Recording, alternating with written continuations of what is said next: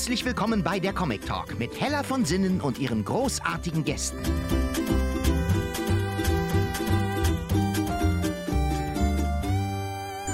In der heutigen Folge lernt Hella den Berliner Gruselmeister Jörg Buttgereit kennen, der mit Captain Berlin Deutschlands ersten Superhelden erschuf.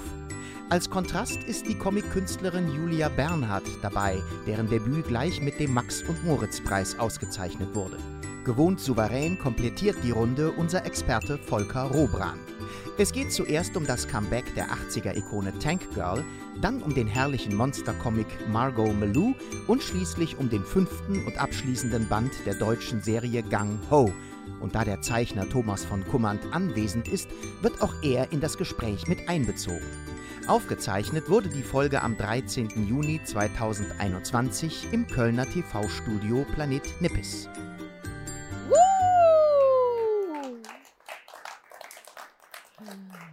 Herzlich willkommen, liebe Netzstecker und Netzsteckerinnen. Wir haben hier genau äh, im Moment vier Menschen auf roten Sesseln, die Publikum sind. Und ihr habt es jetzt schon wieder die, geschafft, die 25 akustisch herzustellen. Das bin ich, das bin ich, der Impfpass. Heute ist der 13. Juni. Ich bin einmal geimpft und am 22. Juni bin ich zweimal geimpft. Ich habe jetzt schon bei Hasi Hartlieb eine Jacke in Auftrag gegeben eine gelbe Jacke und hinten drauf steht Impfen statt Schimpfen. Weil seid mir nicht böse, klar, natürlich, man kommt, bekommt nicht immer die Droge. Aber wenn die Droge verfügbar ist und diese ganzen Verschwörungstheoretiker sagen, lass mich nicht kriegt das Helly einen dicken Hals. Deshalb, also ich bin fürs Impfen. Ich finde auch, ich könnte jetzt eine Stunde darüber sprechen, werde ich nicht tun. Wir sind hier wieder beim Comic Talk und ähm, es ist Sommer. Ich habe einen Ventilator hier im Studio. Ich bin glücklich. Und ich bin noch glücklicher, dass wir die äh, herrlichsten Gäste haben. Und möchte als erstes meinen alten, mein altes Schlachtross, mein Weggefährten aus Moin Moin Hamburg begrüßen. Volker Robran wieder mit in der Runde. Dankeschön. Dann eine hinreißende, nicht nur, also ich möchte sagen, ebenso talentierte wie attraktive, attraktive, sehr junge. Wie alt bist du jetzt? 30 oder so? 28. Ach Gott, ich drehe durch. Ähm, sehr interessante und unfassbar talentierte Illustratorin und Comic-Künstlerin begrüßen. Julia Bernhard ist heute Abend hier in Köln. Sie kommt aus Berlin und ebenso aus Berlin ist heute, ja, ich möchte es so sagen dürfen, eine Legende zu uns gekommen, liebe Freunde. Jörg Buttgerei! Yay! Ihr Lieben, bevor ich mit euch äh, euch nochmal intensiver begrüßen darf, Volker, hm. ich warte jetzt seit, glaube ich, dreieinhalb, vier Wochen darauf, dass du endlich wieder zu mir kommst. Wir beide haben ja so einen Running Gag, dass wir die lustigen Taschenbücher von Donald Duck richtig zum Kacken finden, ja? Ja, fast ja. alle. Mhm. Bitte? Fast alle. Die von Ach wie, du hast so einige, die du gut findest? Nee, es sind auch mal zwei, drei von Barks in der Reihe erschienen. Die muss man natürlich rausnehmen. Wie, und da sind alle von Barks? Und dann immer Nein. zwei Schwarz-Weiß-Seiten? Äh, ja, aber nur ganz wenige Nummern in der Frühzeit. Ansonsten sind es ja immer die Italiener. Oder die Dänen. Ja. Nichts gegen Dänemark. Holländer auch, Dänen. Aber auch die Dänen erreichen mein Herz nicht immer, die dänischen hm. Zeichner mhm. von Donald Duck. Pointe. Ich hoffe, dass es da ein Komikzentrum trifft. Äh, inzwischen machen ja alle Katzen Podcast. Ja. Und Sally hat ja auch nichts mehr zu tun. Ne? Ich ja. bin ja auch, ich bin so dankbar, dass ich hier Comic Talk machen darf. Ansonsten sitze ich zu Hause. Du guckst, wie guckst du mich jetzt gerade an? Du glaubst mir kein Wort, oder? Ach, du siehst jetzt nicht unterbeschäftigt aus. Naja, weil ich vielleicht gerade hier sitze. Also ich habe zwei Buchprojekte, danke lieber Gott, aber jetzt Fernsehen oder so, ja, wurscht. Ich bin zu Gast im Podcast. Verdiene zwar keine müde Mark beim Podcast, aber immerhin, ho, ho, ho, ho, das eitle Helly kann sich eine Stunde, anderthalb einen runterholen und kann mir erzählen. Na, jedenfalls der berühmte Musiker Heinz Rudolf Kunze. Mhm. Du bist mein ganz... hat einen Podcast durch die Brille gefragt. Und wir sitzen im Savoy Hotel, wo ich ja immer arbeite. Tut mir leid, können wir uns nicht leisten. Ihr konntet das Hotel jetzt nicht kennenlernen, aber ansonsten schönes Hotel. Äh, und fragt mich nach Comics. Er war sehr gut vorbereitet und dann sagt der äh, äh, Comics, erklär mir das. Er ist Germanist und Lehrer, Sohn aus Osnabrück und kann mit Comics, Comics nichts anfangen. Und ich sag, wie? Du hast nie Comics gelesen? Und er sagt, na ja, ich habe schon noch die lustigen Tagebücher von Donald Duck. Okay. Das ist ja noch besser. Ich habe fünf Minuten, Entschuldigung, ich habe fünf Minuten durchgelacht und habe ihm angedroht, dass ich diese Pointe Ja. meinem alten Schlachtrost Volker Robraden vortanzen Weil das ist ja so die Standardantwort, wenn du mit Leuten sprichst, die eigentlich keine Comics lesen. Aber ich habe mal lustige Taschenbücher gelesen. Ja. Aber Tagebücher hat mir wirklich noch keiner gebracht. Und Das deswegen erzähle ich dir das. Ich hoffe, ich habe dich amüsiert. Ja, auf jeden Fall. Wie läuft's, Digga? Was ist los in Hamburg heute am 13. Juni 2021? Sind die Läden auf? Bist Ja. am Hafen? Es ist alles viel besser. Als wir das letzte Mal hier saßen, waren das gerade die düsteren Wochen. Da fing das mit den Ausgangssperren gerade an. Und jetzt, nein, alle Läden sind auf. Ähm, die Kinos sind auf oder machen wieder auf. Ich war sechsmal im Kino in den letzten zwei Wochen, weil die ersten Nein. Pressevorführungen wieder laufen und habe mir jeden Kram angeguckt, der angeboten wurde. King Kong Godzilla natürlich. Ich glaube, den hast du dir vielleicht Gibt's da jetzt was angeschaut. Neues? Ich kenne den letzten Ja. noch. Ist da jetzt was Neues? Godzilla Ähm. vs. Kong ist 23 Mal verschoben worden. Ich bin jemand, der den Es gibt einen neuen Film, in dem wollte. Nee, nee, nee, nee, nee, du hast völlig recht. Ja. Entschuldige, du, du, mark your words. Ja. Ich weiß, dass du über Godzilla sogar äh, Bücher und, und äh, Doku-Filme gemacht hast. Ich glaube sogar, dass ich einen auf Arte von dir gesehen habe. Ja, ja, auf Arte. Und das wahnsinnig spannend fand. Äh, ich habe dich auch in der, auf deiner Webseite in dem Interview mit Alexander Kluge gesehen, wo du so, nee, ist schon ein paar Jahre her, aber Ja. du siehst immer noch blendend aus, aber wo du so vor dich hingekichert hast, wie der Japaner an sich seine Opferrolle annimmt. Und dass der King Kong ihn dauernd irgendwie auf den Kopf äh, tritt und teilweise in Gebäuden die Godzilla-Fußabdrücke äh, Hm. ähm, und Fukushima war eigentlich doch äh, ein Godzilla-Tritt. Ne? Also für die Genau. Japaner vielleicht ein bisschen unangenehm, aber vorhersehbar, weil Godzilla alle paar Jahre durch die Städte latscht und da mit einem dicken Fuß drauf tritt. Die waren auch die ersten, die einen Godzilla-Film zum Thema Fukushima gemacht haben. Und der war Shin Godzilla, was so viel heißt, der neue, kann aber auch der göttliche Godzilla heißen. Ja. Und der äh, ist radikaler als alle Dokumentarfilme darüber. Der ist wirklich eine anklagende äh, Anti-Atomkraft. Äh, Message, dieser, dieser gesamte Film. Aber ist ein Gummimonsterfilm, wenn man. Natürlich, So, aber ja. das, das muss ja sein. Mhm. Aber wurde der denn von der japanischen Regierung akzeptiert? Durfte der laufen? Der lief und hat sogar den japanischen Oscar da drüben bekommen. Also, ja, also der lief auch extrem gut. Das war überraschend, weil er wirklich auch äh, relativ radikal war. Sorry, Volker, wenn ich jetzt mal flott beim, Vol Ich beim, war ja beim, beim bei Jörg Godzilla andocke. angekommen. Ja, weil da, da, du hast halt das Stichwort gegeben, Mhm. Kino und was ist das mit den Japanern und den Gummimonstern? Weil selbst, nein, nein, ich weiß, es, äh, du brauchst drei Abende dafür. Ich wollte gerade sagen, was Ja. genau willst du formulieren? Nein, aber, aber, aber äh, was ist da die Attitüde, dass sie dieses, ja, ist das etwas gött, ist das eine göttliche Fügung? Und möchten sie aber, weil sie auch in ihrer Tanzkultur, in ihrer Theaterkultur diese Masken haben, diese bunten Farben und dieses bedrohliche, also brauchen sie äh, diese bildlichen Darstellungen eines gottgegebenen Schicksals? Hast, kannst du das in einem Satz knackig formulieren, wie der Japaner da drauf ist? Also eigentlich hast du es ja schon gerade Ah, erklärt. ich bin doch klug. Wie gut, dass ich auch ein paar Monate Ja, aber eigentlich diese, diese, Nee, ne? diese Kaiju, so nennen die diese riesigen Tieren, die haben was Göttliches.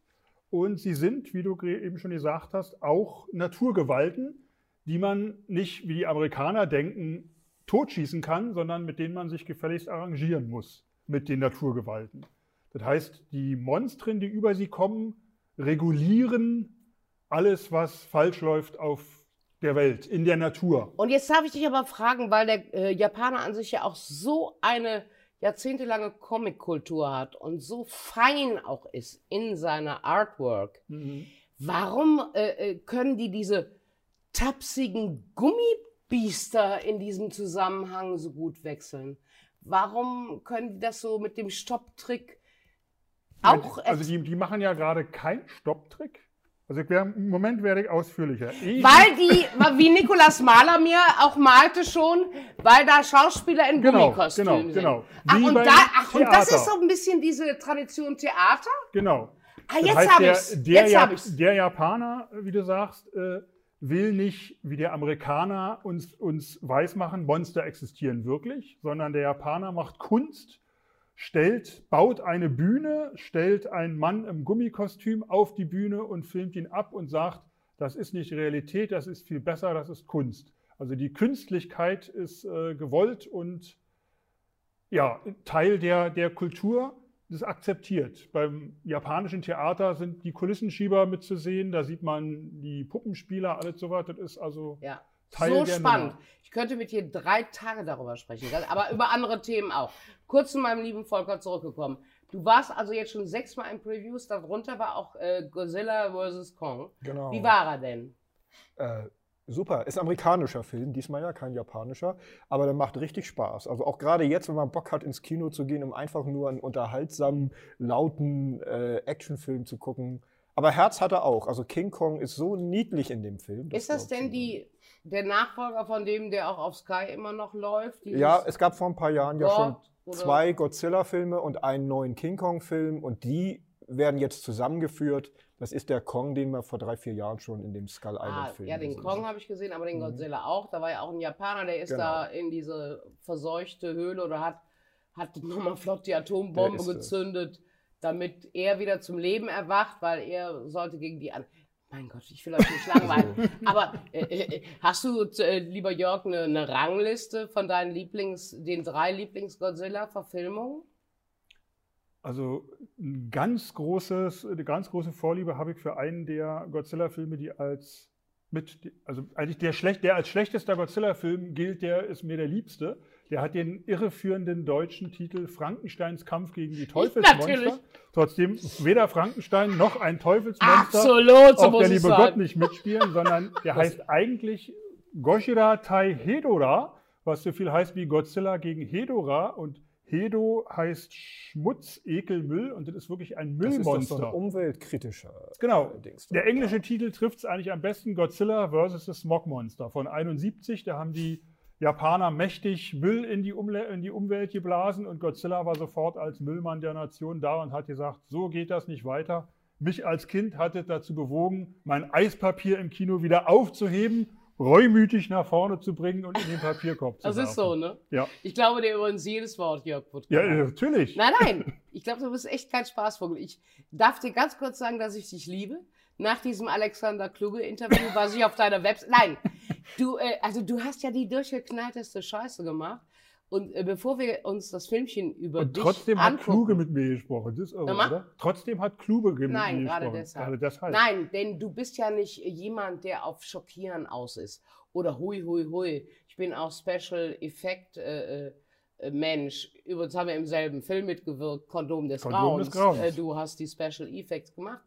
Effects heißt es nicht, Effekt. So, nein, du bist, du bist total intellektuell in diesem Thema drin. Tod, Sex, Einsamkeit, Monster, Verwesung und komplett äh, reflektiert. Ich finde das mega spannend. Deshalb nenn, nennen dich auch andere Leute die Legende, denn du bist äh, gar nicht wegzudenken. Äh, nein, aus allem Ja. Möglichen. Kurz einmal zu meinem kleinen alten Schlachtross. Wie war das für dich? Du warst also wieder im Kino. Du hast geweint vor Glück. Mhm. Gab's Popcorn? Nee, Popcorn gibt es bei uns bei den Presseverführungen nicht. Aber es ist auch so, wir sitzen da mit 10, 12 Leuten im großen Saal, aber ähm, es ist toll. Also ich gucke mir jetzt auch äh, schlechte Serienkiller, Horrorkomödien, Filme und Alles, so ne? an. nur um Ja, stelle irgendjemand in den Laden, den ich dann bezahlen muss, aber ich habe es jetzt einfach ausgenutzt, weil ich wirklich seit Oktober nicht mehr da war und das kannte ich so überhaupt nicht. Und das macht jetzt richtig Spaß. Ja, ja. Ich verstehe genau, was du sagst. Ich war vorgestern das erste Mal wieder in der Außengastronomie. Ich habe die ganze Zeit durchgeweint. Bin gemein gestochen worden, deswegen habe ich hier diesen Unterarm so verkleidet, weil das alles geschwollen ist. Das war es wert. Es ist unglaublich, wie man das. Und äh, auch die anderen, du merkst, unsere Leute von den Presseagenturen, ähm, die Leute, die im Kino arbeiten, die an der Bar sind, alle freuen sich, dass wir wieder da sind und dass man das wieder was losgeht. Also das ist wirklich ganz stark zu spüren. Also dass die wirklich alle richtig froh sind. Bevor wir gleich Ausschnitte sehen, damit unsere Zuhörer und Schauer was von dir sehen und verstehen, was du für ein Unfassbarer ist, bist, ein Unfassbarer bist, möchte ich gerne unsere vielleicht etwas schüchternere Dame in der Runde begrüßen dürfen. Das ist die Julia Bernhardt. Und ich habe dich letztes Jahr, wo der Comic Talk in Erlangen ausgefallen ist und die wunderbare Christine Auenheimer mit mir sagte, ja Helly, willst du mal ein Grußwort sprechen? Sagte ich zu dir, Moment mal, der Kardinal hat mit mir schon einen Comic Talk im Zoom gemacht. Können wir diese Verleihung nicht digital machen und du kommst nach Köln und der Kardinal mit dem Steffi, der macht bei mir im Wohnzimmer und dann kam sie mit den Brezen. Hast du das verfolgt? Ja, natürlich. Und Aber weil das klar. Großartige ist, dass du nämlich mit deinem äh, ersten Comicwerk, wie gut, dass wir darüber geredet haben, sofort beim Max- und Moritz-Preis letztes Jahr nominiert worden bist für die beste Newcomerin im Comic. Du warst hysterisiert, zumindest hast du den Eindruck gemacht in, dem, in der kleinen Videobotschaft. Ja, war ich doch tatsächlich. Habe ich nicht mit gerechnet. Und du wusstest auch, äh, äh, welche Bedeutung dieser äh, Preis hat, denn ich habe äh, sowohl auf deiner Webseite wie auch in anderen Interviews äh, das nachvollziehen können, dass du schon auch geschrieben hast, also das ist schon der wichtigste äh, Preis im deutschsprachigen Raum für Comic-Künstler. Hat dir das in irgendeiner Weise Wind unter die Flügel gegeben, die du gar nicht mehr brauchtest oder neue Jobs eingebracht? Ich kann jetzt nicht wirklich eins zu eins nachvollziehen, ob es andere Jobs äh, eingebracht hat, aber mich hat es total motiviert. Ich habe damit nicht gerechnet und ich fand das ähm, ganz wunderbar, irgendwie so viel Anerkennung zu bekommen für das erste Buch. Und jetzt habe ich halt Druck, ne, fürs zweite. Hast du? ja, Hast du? schon, ja, klar. Hast du schon ein Thema? Ja, äh, Mietmarkt in Berlin. Fleischmarkt? Äh, nee, der Mi Miet Mieten wie Wohnen. Ach du lieber kaufen, Himmel. Wohnen. So ein ernstes Thema. Ja, kann aber auch sehr lustig sein. Alles, was tragisch ist, ist auch lustig. Ja, da hast du recht. Das habe ich auch schon von dir gelesen und das liebe ich auch. Diesen Comic von dir hier, den liebe ich übrigens auch. Ich liebe selbstverständlich äh, diese pastelligen Farben, die mich ein bisschen an meine Anna Haifisch erinnern. Anna Haifisch ist der Begriff, ne? Ja, natürlich. Bist du bestimmt auch ein Aber Fan klar. von. Riesenfan. Und äh, ist das eigentlich Linie Claire? Ja, Ja. ne? Das Ja. ist Linie Claire. Ja. Und hast du irgendwann mal gesagt, also wenn ich schon Comics male, dann soll das schon Linie Claire sein? Ich habe auch mal lustige Bemerkungen von dir äh, äh, lesen dürfen, dass deine Professorin an der Schule sagt, da pass mal auf, Hase, jetzt muss man mal langsam anfangen, Menschen zu malen.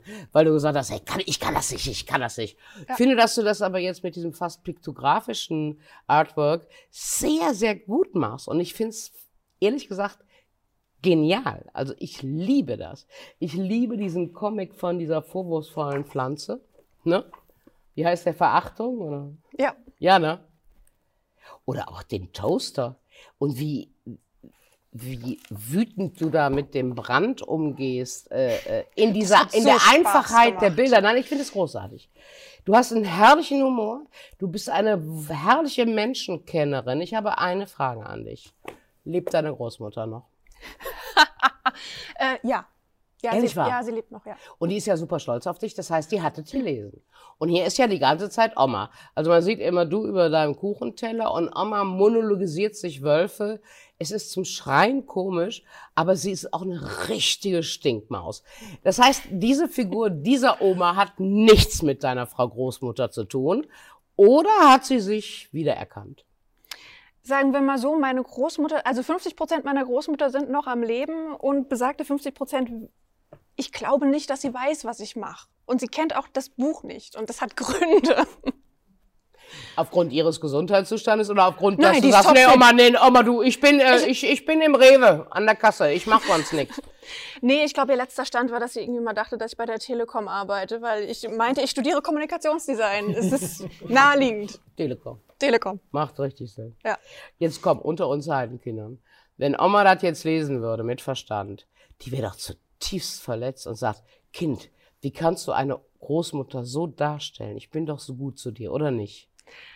Ach, die hat Humor. Das ist eine ganz lustige alte Dame. Ich glaube, die wird das souverän wegstecken. Äh, ist das inzwischen so, dass du da eine Hemmung verloren hast, dass du alles ausdrücken kannst, was du willst und manchmal musst du halt um die Ecke denken, wenn du das Gefühl hast, ich kann es perspektivisch oder wie auch immer nicht, nicht aufs Papier bringen? Und ist das gerade vielleicht sogar die Herausforderung? Also auch intellektuell? Okay, ich will verdammt nochmal die Geschichte erzählen, aber ich kann kein Nashorn malen. Ne?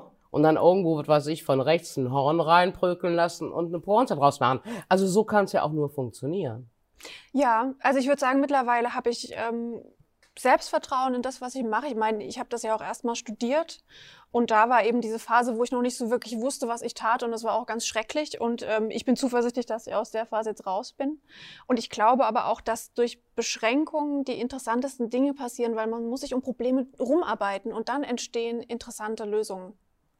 Das ist so lustig, weil diese Erfahrung habe ich als Komikerin gemacht. Als wir mit den Stinkmäusen angefangen haben, wir konnten ja nichts und haben dann mit den räudigsten Requisiten Pointen auf die Bühne gebracht und die Leute haben geschrien vor Lachen. Das wirst du kennen als Filmemacher. Du hast ja, also wenn ich Ausschnitte, wir sehen gleich Ausschnitte von dir, aber das, was ich schon sehen durfte, das ist ja teilweise so puddelig, dass man weinen möchte. Aber, aber darüber ist es eben genial. Also in dieser Reduziertheit, das hat ja auch die Super 8 Filme von Bockmeier damals oder auch von Fassbinder ausgemacht dieses kein Geld haben, äh, reduzierte Möglichkeiten haben, aber kreativ sein und sich was einfallen zu lassen, halte ich für eine wahnsinnige Chance in einem Künstler- und Künstlerinnenleben. Ist es denn so, dass du jetzt bei deinem nächsten Projekt mit dem Mietmarkt ähm, vorher dann dir alle Porn oder alle Aussagen oder wo das hinlaufen soll, alle, du recherchierst in der Presse, im Internet, Du siehst den Skandal, den Skandal, den Skandal, machst dir eine Liste. Und äh, der Verlag hat auch schon gesagt, nee, das wollen wir. Also haben wir praktisch schon gekauft. Nee, das ist noch nicht unter Dach und Fach, weil das gerade noch im Findungsprozess ist. Ähm, nee, ich gehe auf Wohnungsbesichtigung. Das ist lustig. ja. Das ist super lustig. Das heißt, du guckst dir diese ganzen Pflaumen an, die da hingehen, aber auch die Vermieter. Ja, genau. das ist doch und, genau und dein Ding. Ja. Das ist doch genau dein Ding. Das wird doch schreikomisch. Ich hoff's, ich hoff's. Ich find's gerade sehr traurig. Ich bin leicht traumatisiert, weil ich auch so halb selbst suche. In Berlin. Das macht keinen Spaß, ja. Wo, wo, wo, du warst ja lange in Mainz, jetzt bist du in Berlin. Wo bist du denn untergekommen? Neukölln. Neukölln. In einer eigenen Wohnung oder in einer Natürlich Wohnung? nicht. In einer Wohngemeinschaft? Äh, es war bis vor kurzem eine Wohngemeinschaft, jetzt ist es eine eigene Wohnung. Gucken Doch, wir mal, immerhin, guck mal. Ja, ja. Sag mal, und ich meine, gut, dass man jetzt aus Mainz raus will, da habe ich noch ein Hauchverständnis für. Aber ist dieses Berlin nicht ein bisschen überbewertet? Ja, da macht Jörg Buttgereit eine Schnute. Du bist aber so dermaßen Berlin, du hast ja gar keine Wahl. Ja, ich wünsche mich aber auch schon oft jetzt weg. Aus Berlin? Hm? Wegen dem ganzen Wahnsinn da? Ja, voll, laut, nach 22 Uhr, Abendruhe ist nicht mehr drin. Das ist bei mir in der Straße in Köln auch nicht. Aber, ja, aber ähm, wird mir, also ich bin ja ein Westberliner Mauerstadtkind. Ja. Da, war, da war einfach, da war nichts los. Da, nee, nee. Meine Wohnung hat 250 D-Mark gekostet, ja. meine erste. Ja. Soweit gibt es ja alles nicht mehr. Also es ist einfach ein anderes Berlin, ist jetzt so ein Berlin, was so über, über, über mich weg wächst, sage ich mal. Ja, verstehe ich. Obwohl Aber ich jetzt nicht, denn, Entschuldigung? Obwohl ich mich jetzt nicht großartig darüber aufrege, ich sitze irgendwie immer so da und ja, gu gucke irgendwie die Abendschau, das ist so äh, Regionalfernsehen fast, äh, um, um mir Berlin wieder ein bisschen piefier selbst zu machen. Also mir ist es zu weltstädtisch tatsächlich. Ich glaube das sofort. Denn deswegen haben wir damals ja auch Westberlin so geliebt, wenn wir darüber geflogen sind diese, diese ganze und, und auch die Subkultur und genau. die Bands wie Ideal oder, oder, das war ja super geil. Und die haben uns aus Köln auch geliebt, weil wir auch aus so einem Dorf kamen, aber alle schon so sehr trendy äh, und kult, ne? Das, also ich verstehe das. Also wenn ich jetzt alleine, dass es äh, äh, Tegel nicht mehr gibt. Nein, entschuldige, wenn ja. ich mir jetzt vorstelle, dass ich da jetzt demnächst, weiß ich nicht, anderthalb Stunden wie in München im Taxi sitzen muss um überhaupt mal an einen Freund zu kommen. Unabhängig von der Pandemie hält mich das davon ab, nach Berlin zu fliegen. Aber was wäre denn eine Alternative rein vom Ort für dich? Also direkt einen Ort habe ich nicht. Ich weiß nur, dass da Wasser sein muss, weil ich immer ins Wasser will. Ich habe Ja, irgendwie hier. festgestellt, man, ja, Hamburg. Also nicht, nicht, nicht, nicht so Hamburg, also ein See. Ach so. Ich, also ich bin auch in, in die, die, äh, die Mecklenburger Seenplatte, so, also so diese Rentnergebiete, die finde ich. Ja, aber das ist doch auch dann noch jetzt. in der Nähe und da hast du doch deine Seenplatte. Stimmt. Aber irgendwie ist es auch nicht mehr Punkrock, ne, wenn man irgendwie in diese Rentnergebiete zieht. Julia, mein Schatz, wo soll der Weg hingehen? Sprich mit mir. Ich weiß es nicht. Ich lasse mich überraschen. Ist Animation etwas, was dich interessiert? Nee. Nee, gar nicht. Erzähl. Also es interessiert mich sehr, aber da bin ich nicht technikaffin genug, äh, fürchte ich. ist das alles analog gemacht? Nee, das ist digital gemacht. Hast du nicht gerade gesagt, du bist nicht technikaffin? Dafür reicht es gerade noch. Um ein Tablet zu bedienen, das reicht. Alles, was darüber hinausgeht, werde ich, so Gott will, irgendwann noch lernen. Aber ich, die, die Prognosen sind gemischt. Gibt es denn für so eine junge Frau Ziele in der Kunst dann? Zu versuchen, jedes Jahr einen Newton Comic rauszubringen? Du bist ja als Illustratorin sehr gefragt. Also überall steht ja, hu, der New Yorker bedient sich deiner Illustrationen. Als, ich glaube, als Illustratorin kann man auch die Miete bezahlen, oder? Ja, ich bezahle meine Miete mit Illustration. Ja. Ja. Ja. Das heißt, das ist äh, ein Herzenswunsch. Das ist mein dann. Spaß. Und das andere ist mein ähm, Beruf, der mir auch Spaß macht. Ach, gut, aber als Illustratorin wird man ja wahrscheinlich jetzt nicht so auf Comic-Conventions eingeladen wie mit einem haptischen Comic, den die Fans sich signieren lassen können. Also du liebst beides sehr. Ja, ich mache beides. Ich mache ganz viele verschiedene Sachen und äh, Und dann hast du das erste Ding rausgehauen und hast sofort einen fetten Preis dafür bekommen. Ja. Von Max und Moritz. Und sagst, ja gut, dann mache ich das jetzt nochmal. Wenn das jetzt verrissen würde, mal angenommen, bist du dann sofort raus aus der Nummer oder Quatsch. sagst du, leck mich, Nein. dann geht's nochmal weiter. Nein, das ist mir auch ein inneres Bedürfnis. Also das, das war ja auch, ähm, ich hätte ja nie gedacht, dass ich einen Verlag damit finde, dass das verlegt wird. Das habe ich ja erstmal nur für mich gemacht. So meiner Selbstbespaßung. Das ist ja für mich wie therapeutisches Arbeiten. Und Denn es ist ja durchaus auch therapeutisch, was du da teilweise beschreibst. ja, Aber es ist auch künstlerisch so wertvoll und so klug. Ich liebe es. danke. Danke, dass du hier bist, Julia Bernhard. Ja, ihr könnt ruhig klatschen, wenn ihr noch da seid. Ähm, jetzt haben wir ja schon so viel von der Granate da gegenüber gehört. Der Fokus auf Captain Berlin. Ich glaube, das haben wir in Erlangen, als wir noch durften und live auf der Bühne waren, auch lobend erwähnt. Oder habt ihr sogar einen Preis bekommen? Nee, wir haben keinen Preis gewonnen. Aber ich stand doch da oben und habe geschwärmt. War es nicht so? ja, kann, kann sein. Kann kann- sein? Okay. ähm, Mein Verleger Das heißt- sagt, wenn man Preise kriegt, dann werden die anderen bloß leidisch, lass die anderen mal die Preise ab. ab. Das ist aber ein sehr süßer pädagogischer Verleger. Ich meine, jeder will doch Preise haben, weil die Dinger sich doch viel besser verkaufen, wenn hinten auf dem Arsch steht Bom, Bom, Bom. Nicht? Egal. Ja. Lieber Verleger, herzliche Grüße. Jetzt war ja der Fokus auf dem Comic. Deswegen möchte ich natürlich aufgrund auch meiner Sendung hier darauf eingehen dürfen. Du bist ein Autor und die Zeichner, also die Zeichner sind andere. Andere, genau. Bist du zufrieden mit deinen Zeichnern? Doch, sehr. Also die, äh, die werden ja gezwungen, Comics so zu zeichnen, wie, äh, wie sie wohl ausgesehen hätten, wenn sie schon vor 40 Jahren erschienen wären. Weil Captain Berlin ja Captain ein, America. äh, genau, weil, weil Captain Berlin ja einen äh, Missstand äh, aufzuarbeiten versucht, den es, äh, also den Missstand, dass es keinen deutschen Superhelden gibt. Beziehungsweise als Amerika, als alle stolz auf ihre Nationen waren, haben wir gesagt, nein, wir sind nicht stolz Wir möchten lieber Hitler. Wir, wir möchten, wir möchten uns, genau, wir, wir, und danach, wir, wir, möchten, wir möchten uns zurecht schämen, haben also keinen So, Nationalstolz. Absolut. und wir müssen uns auf jeden. Fall jetzt mal 40 Jahre durchschämen. Superhelden Genau. gibt's nicht. Dann kam zum Glück irgendwann Boris Becker. Dann hat es sich ein bisschen entspannt. Genau.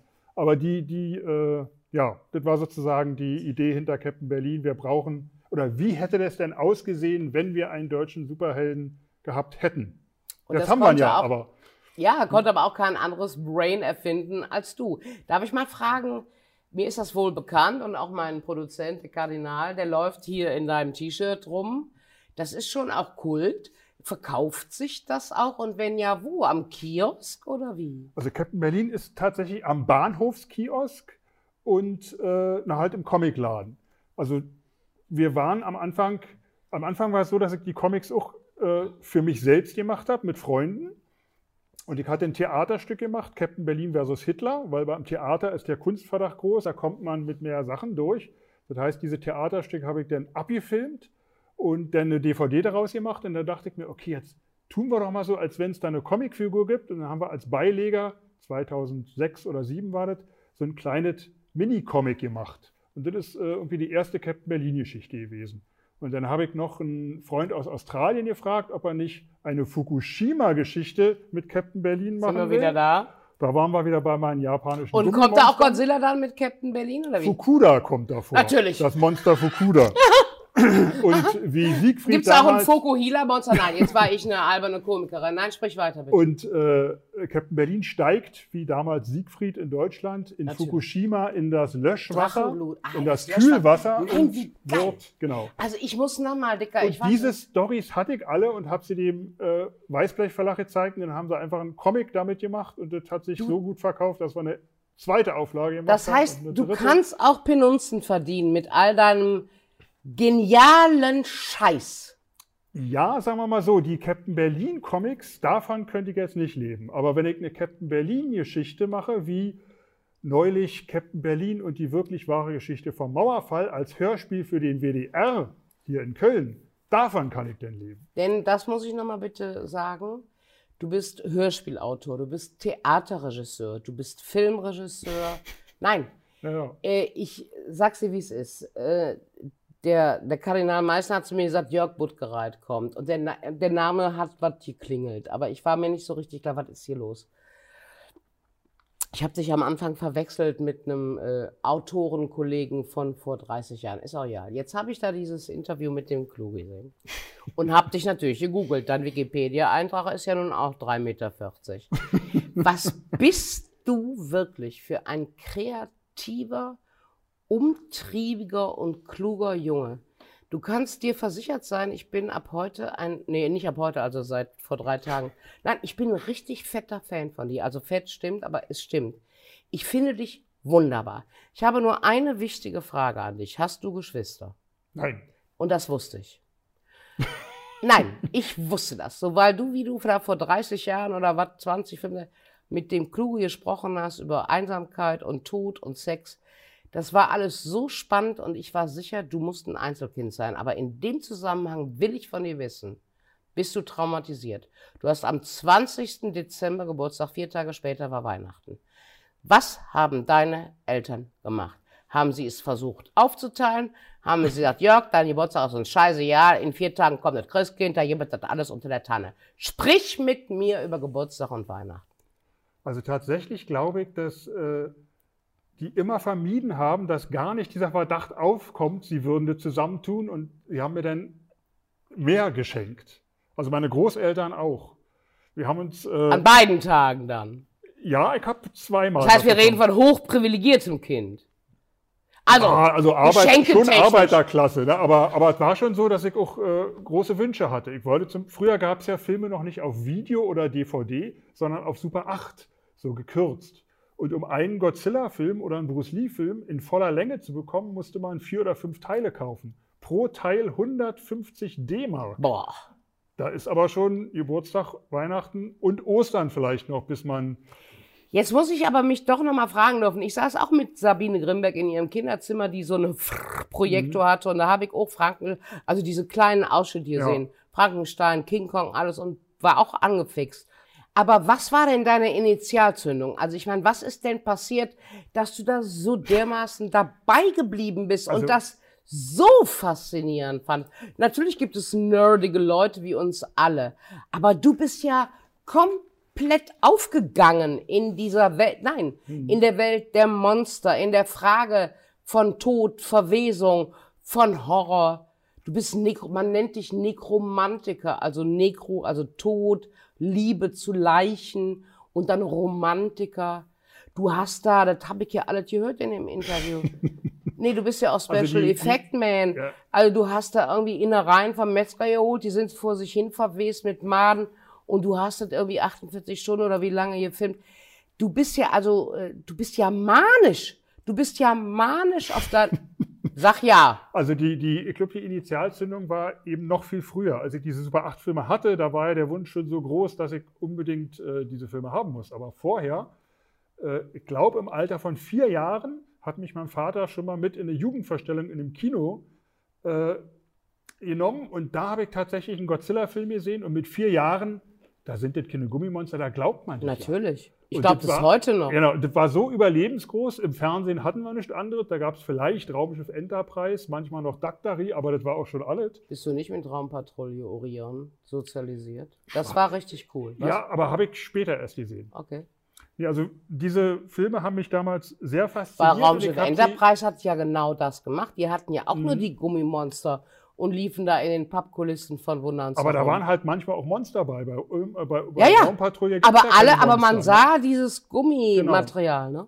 Aber ja, kennst du Simpats siebte Reise? Natürlich. Diese- Ray Kult. Harryhausen, das ist also diese Stop-Motion-Monster. Das, das Ja, Kult. Aber wie gut gemacht. Ja. Also die sind ja so gut gemacht. Da gibt es so ein paar. Ah, gut. Wir, nein, nein, Dicker. Wir müssen uns, glaube ich, ein andermal sehen, weil wir sind in den Film abgedriftet, Mhm. weil ich auch so eine Filmliebhaberin bin.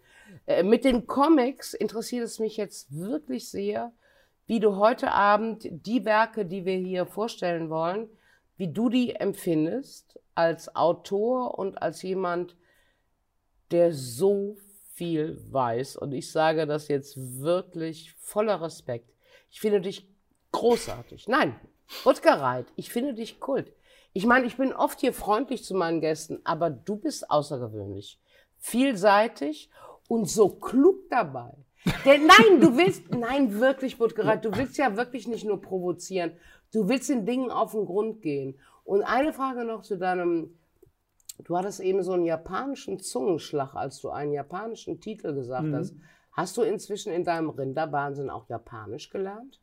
Also ich habe tatsächlich, bevor ich in Japan diese Monster-Dokus gedreht habe, einen Volkshochschulkurs in Japanisch gemacht, um zumindest die Monsternamen auf den Plakaten lesen zu können. Ich kann das bestätigen, weil ich kenne Jörg tatsächlich vor allen Dingen als Stimme seit vielen Jahren von diversen Audiokommentaren, die er zu diesen ganzen Filmen auf DVD gesprochen hat. und so. Also Und wir reden von diesen Monsterfilmen. Ja, ja, japanische Monsterfilme, genau. Und da ist immer dann der Audiokommentar, das heißt, du redest 100 Minuten durch sozusagen Hintergrundwissen, Infos zu je, dem jeweiligen Film. Ja, das oder muss doch sozusagen. Gold sein, oder? Ja. Deswegen, also das Wissen. Ja lernst du ihn denn heute zum ersten Mal kennen? Persönlich ja, wie gesagt, bis jetzt. Das muss doch für dich auch was. groß sein. Ja, also du Dingen- bist auch so ein Monster-Fan oder so ein... Wir haben ja auch noch mehr gemeinsam. Ich habe mit 15 auch diese Super 8 Filme gekauft und ich habe auch diese Godzilla-Filme in der 20-Minuten-Version zu Hause. Heute noch. So, jetzt darf ich aber mal Ja, meine liebe Bunte, die sonst nur in Schwarz auftaucht. Liebe Julia fragen, hast du in deinem Leben irgendwelchen Kontakt zu Monstern gehabt? Nee. Nicht wirklich, nein. Bist du ein Nerd? Ja, aber ich glaube, eine andere Art von Nerd. Ich bin eher so Richtung Oper und Literatur und. Süß, ne? Ja. Gottchen, wir, ne? Wir kulturbeflissenen Lesben. Ja, ganz Ach, schrecklich. ist so rührend. Mhm. Also eher Maria Callas als Godzilla. Ja. Ja, Ja. natürlich. Oh, und die Callas kann auch laut sein, wenn sie will. Hallo? Ist sie nicht sogar auch Wassermann wie ich? Ist auch wurscht. Sag mal, ähm, aber wenn die Jungs so voller und ich bin auch, also ich wirklich, ich liebe den Bottgereit dafür, weil ich auch, ich bin auch Fan von diesen ganzen Merkwürdigkeiten. Ich wusste aber nie gen genügend um die Hintergründe. Und das ist ja das Diese Spannende. Das ist ja nicht nur einfach, ah, wir wollen euch erschrecken im Kino. Der Japaner an sich, der hat ja wirklich noch einen ganz anderen kulturellen Hintergrund. Und das ist so spannend, dass man weinen möchte. Ganz ehrlich. Nein, ganz ehrlich. Also du bist ein Gefangener. Mit dir will ich noch eine andere Sendung machen, Hase. Sag mal eben, in dieser ganzen Popkultur, ob das jetzt Star Wars, Star Trek, Godzilla, King Kong oder was, ist da nichts bei dir? Irgendwie hat dich, warst du so ein, so ein Hello Kitty? -Ische? Nee, nein, überhaupt gar nicht. Ich war großer, großer Star Wars-Fan. Ich habe die Filme mit meinem Vater Was? gesehen. Bin, ja, die neuen, ich bin wirklich ganz oldschool Star Wars. Also die ersten drei, da lasse ich nichts drauf kommen. Schatz, ich finde ich jetzt, Ja. Live 1978 beim ersten Teil. Im Neidisch. Kino. Ich bin du auch. akut Ich will jetzt nur sagen, so alt sind wir. Ja, Ja. Aber ich bin auch mit Raumpatrouille Orion sozialisiert. Also ich war nicht von Anfang an dabei, aber schon, bin schon, bin schon lang dabei. Aber Star Wars Fan ja. Ja. Star Trek, Trekkie nicht so sehr. Nee, das ist an mir vorübergegangen. Sag mal, weil du so jung bist. Ich habe ja immer in Erlangen mit dieser Manga-Szene zu tun. Und ich weiß ja auch, dass Manga das japanische Wort für Comic ist und dass da ganz viel Kunst sich hinter verbirgt. Aber es gibt auch eine Kultur mit diesem Boys Love und Girls Love, wo ich einfach nur immer sage, die sehen alle aus wie Bill Kaulitz, geht mir weg.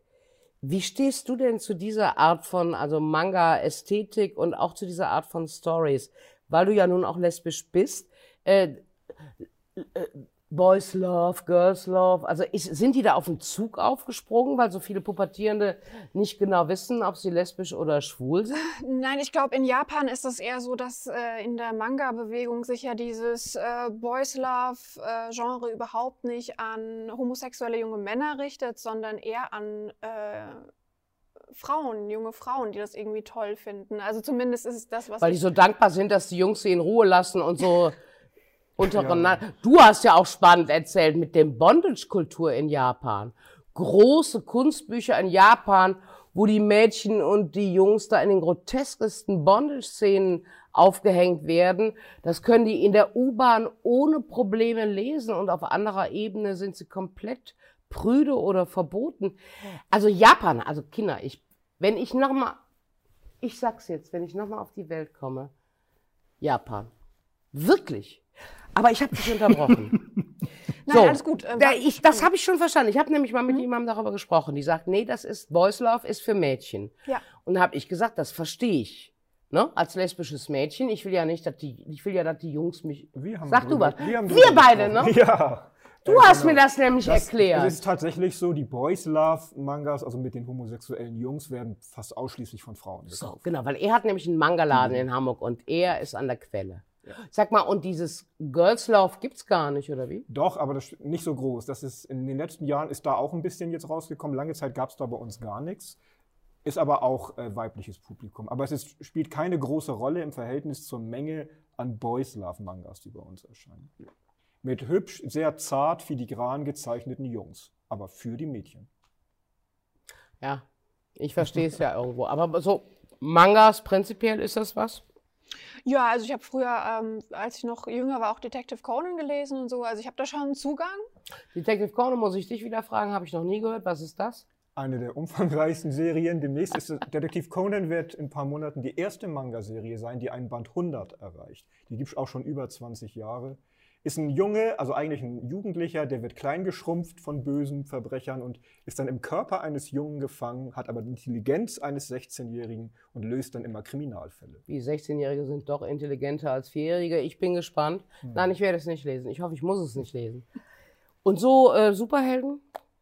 Nee, Superhelden gar nicht. Ich war eher so klassische Sozialisierung, Linie Claire, Asterix und Obelix, Tim und Struppi, die ganzen franco-belgischen Comics. Ähm, das hat mich so abgeholt als Kind.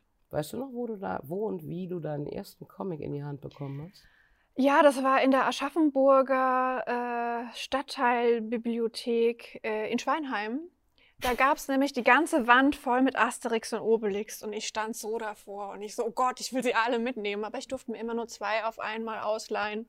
Und dann bin ich die nächste Woche wieder nach der Kirche dahin getappelt, habe meine Asterix und Obelix Bücher zurückgebracht und mir neue geholt und bin jedes Mal vor Freude ausgerastet, wenn es einen neuen gab. Und das rührt mich und das ist der Anfang einer wunderbaren Freundschaft. Ich könnte jetzt hier einen Helikopter draus machen. Ich könnte jetzt hier zwei Stunden mit euch über die mich bewegenden Themen der Welt sprechen. Wir sind aber hier, um drei tolle Comics zu sprechen. Deswegen würde ich gerne meine lieben Freunde Steffi und Kadi bitten, uns über Tank Girl den ersten Beitrag zu zeigen.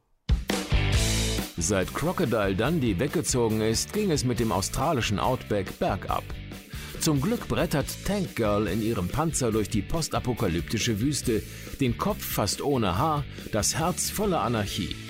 Die feministische, selbstbewusste Punkerin kennt keine Angst und keinen Respekt. Sie jagt und liebt Mutantenkängurus, vermasselt eine Mission für den Präsidenten und bekommt es mit vielen Mistkerlen zu tun.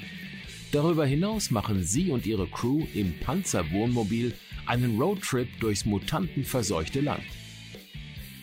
1988 starteten die jungen Engländer Jamie Hewlett und Alan Martin die Legende von Tank Girl aus der britischen Underground-Szene heraus mit reichlich Punk-Allüren.